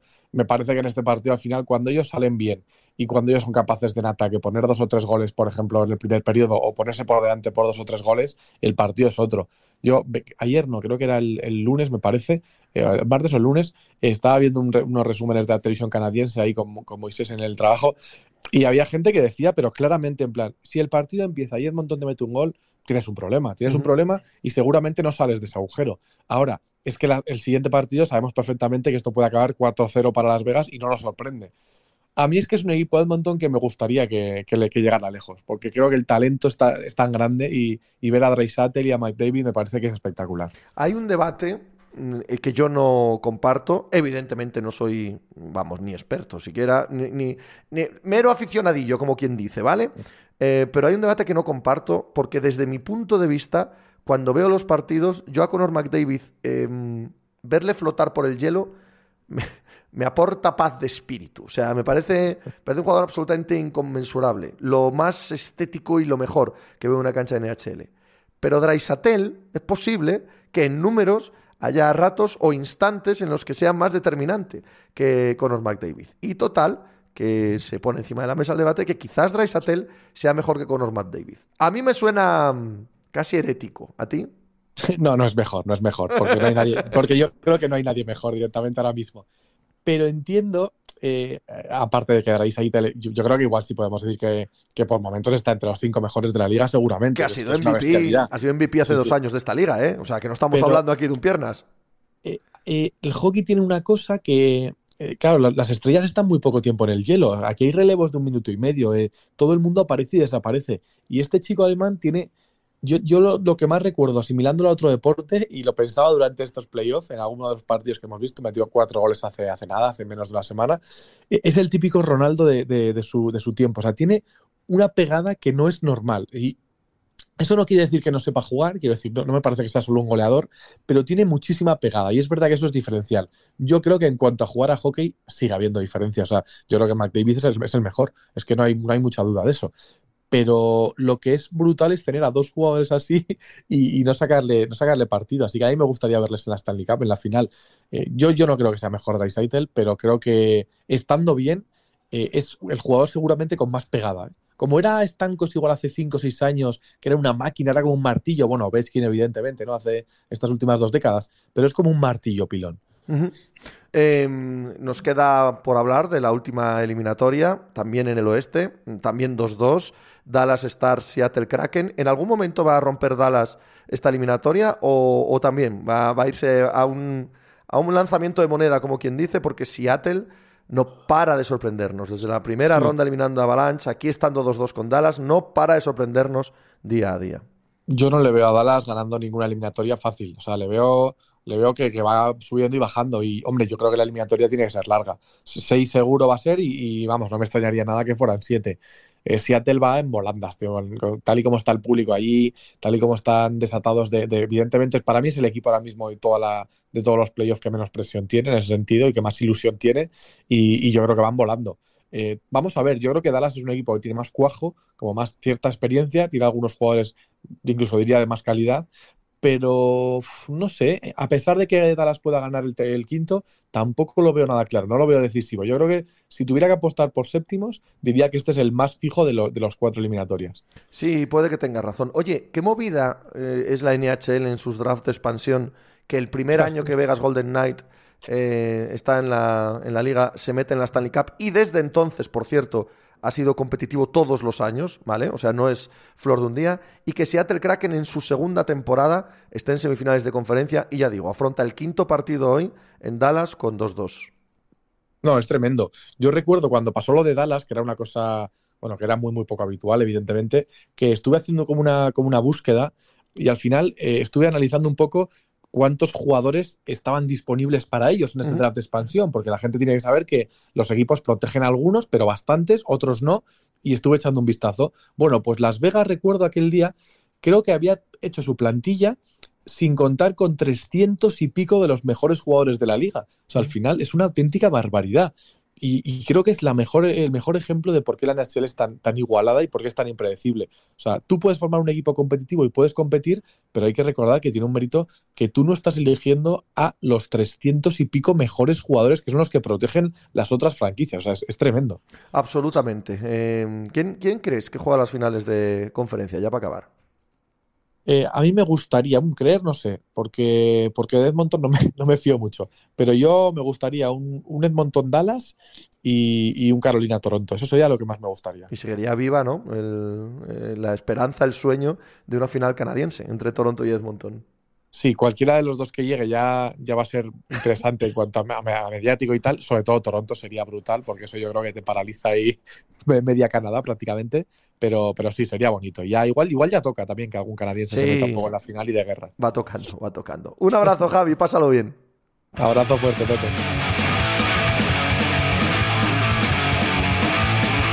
Acontecimiento esta pasada madrugada en la MLB, en la temporada regular del béisbol, porque Kenley Jensen, el eh, increíble closer que ahora juega para los Boston Red Sox, consiguió ayer la barbaridad de 400 eh, partidos salvados en su carrera, siendo uno de los jugadores que sale del bullpen, uno de los eh, closers más, eh, bueno, reputados de esta liga se convierte en el séptimo pitcher en todos los tiempos, en toda la historia, en conseguir estos 400, 400 salvadas, que es una, ya digo, una absoluta y total salvajada. Lo consiguió ayer frente a los Atlanta Braves con una victoria de su equipo, de los Boston Red Sox, un equipo que ha empezado muy bien la temporada, pero bueno, en fin, esto es para celebrar la carrera de un tipo que ha estado durante casi todos sus años en la liga, desde el año 2010 en Los Ángeles Dodgers y que ahora mismo lanza para los Boston Red Sox, lanzando el año pasado para los Atlanta Braves. Una, una leyenda de, esta década en el mundo del béisbol. Hoy tenemos pocos partidos, al ser eh, jueves y ser día de cambio de series, ¿verdad? Entre las de principio de semana y las que van a estar el fin de semana con nosotros. Os destaco el New York Yankees frente a Tampa Bay Rays, dos de los grandes rivales de la Liga Americana Este, de la Liga Americana en general y de la Liga en general, porque creo que son dos serios candidatos a las World Series. ¿Vale? Seguidme en la cuenta de Twitter arroba Pepe Brasil, hablemos ahí de béisbol o de hockey o de la NFL, del calendario, de los playoffs de la NBA, da igual, de lo que queráis. Os propongo lo mismo por la tarde en el canal de Twitch del Diario As, entre 4 y media y 6 y media de la tarde, junto a Juan Marrubio. El programa se llama La Pica de As. ¿Qué hemos aprendido hoy? Hemos aprendido porque nos lo contó Rubén Vargas, que sí, que da la sensación de que para el gran seguidor europeo que viaja a menudo a ver partidos de NFL, ahora mismo es más atractivo, ¿verdad? El viaje a Frankfurt que a Londres, aunque solo sea por la novedad, por el nivel de los partidos, por ir a un sitio un poco diferente, porque eh, la gran comunidad NFL se desplaza más hacia allí, aunque comprar entradas para estos partidos resulta por lo mismo más complicado. Y también aprendimos, porque nos lo contó Javier López, que a pesar de la victoria de Toronto frente a Florida, es difícil imaginar que puedan remontar esta serie. También ganan 1-2 hoy, no es que sea un partido de paliza, como en el caso de, Carolina y de los Devils, ¿no? que todos los partidos son paliza, incluso el que ganó los Devils a Carolina son paliza. Avanzan los playoffs de la NHL hacia las finales de conferencia donde, como nos contó Javier, aún se puede soñar con una final canadiense entre Edmonton Oilers y Toronto Maple Leafs que igual iba tocando. Hombre, no parece lo más probable, ¿no? Sobre todo por el caso de Toronto. ¡Hala! Mañana mucho más. Sí, hacer algo por ahí.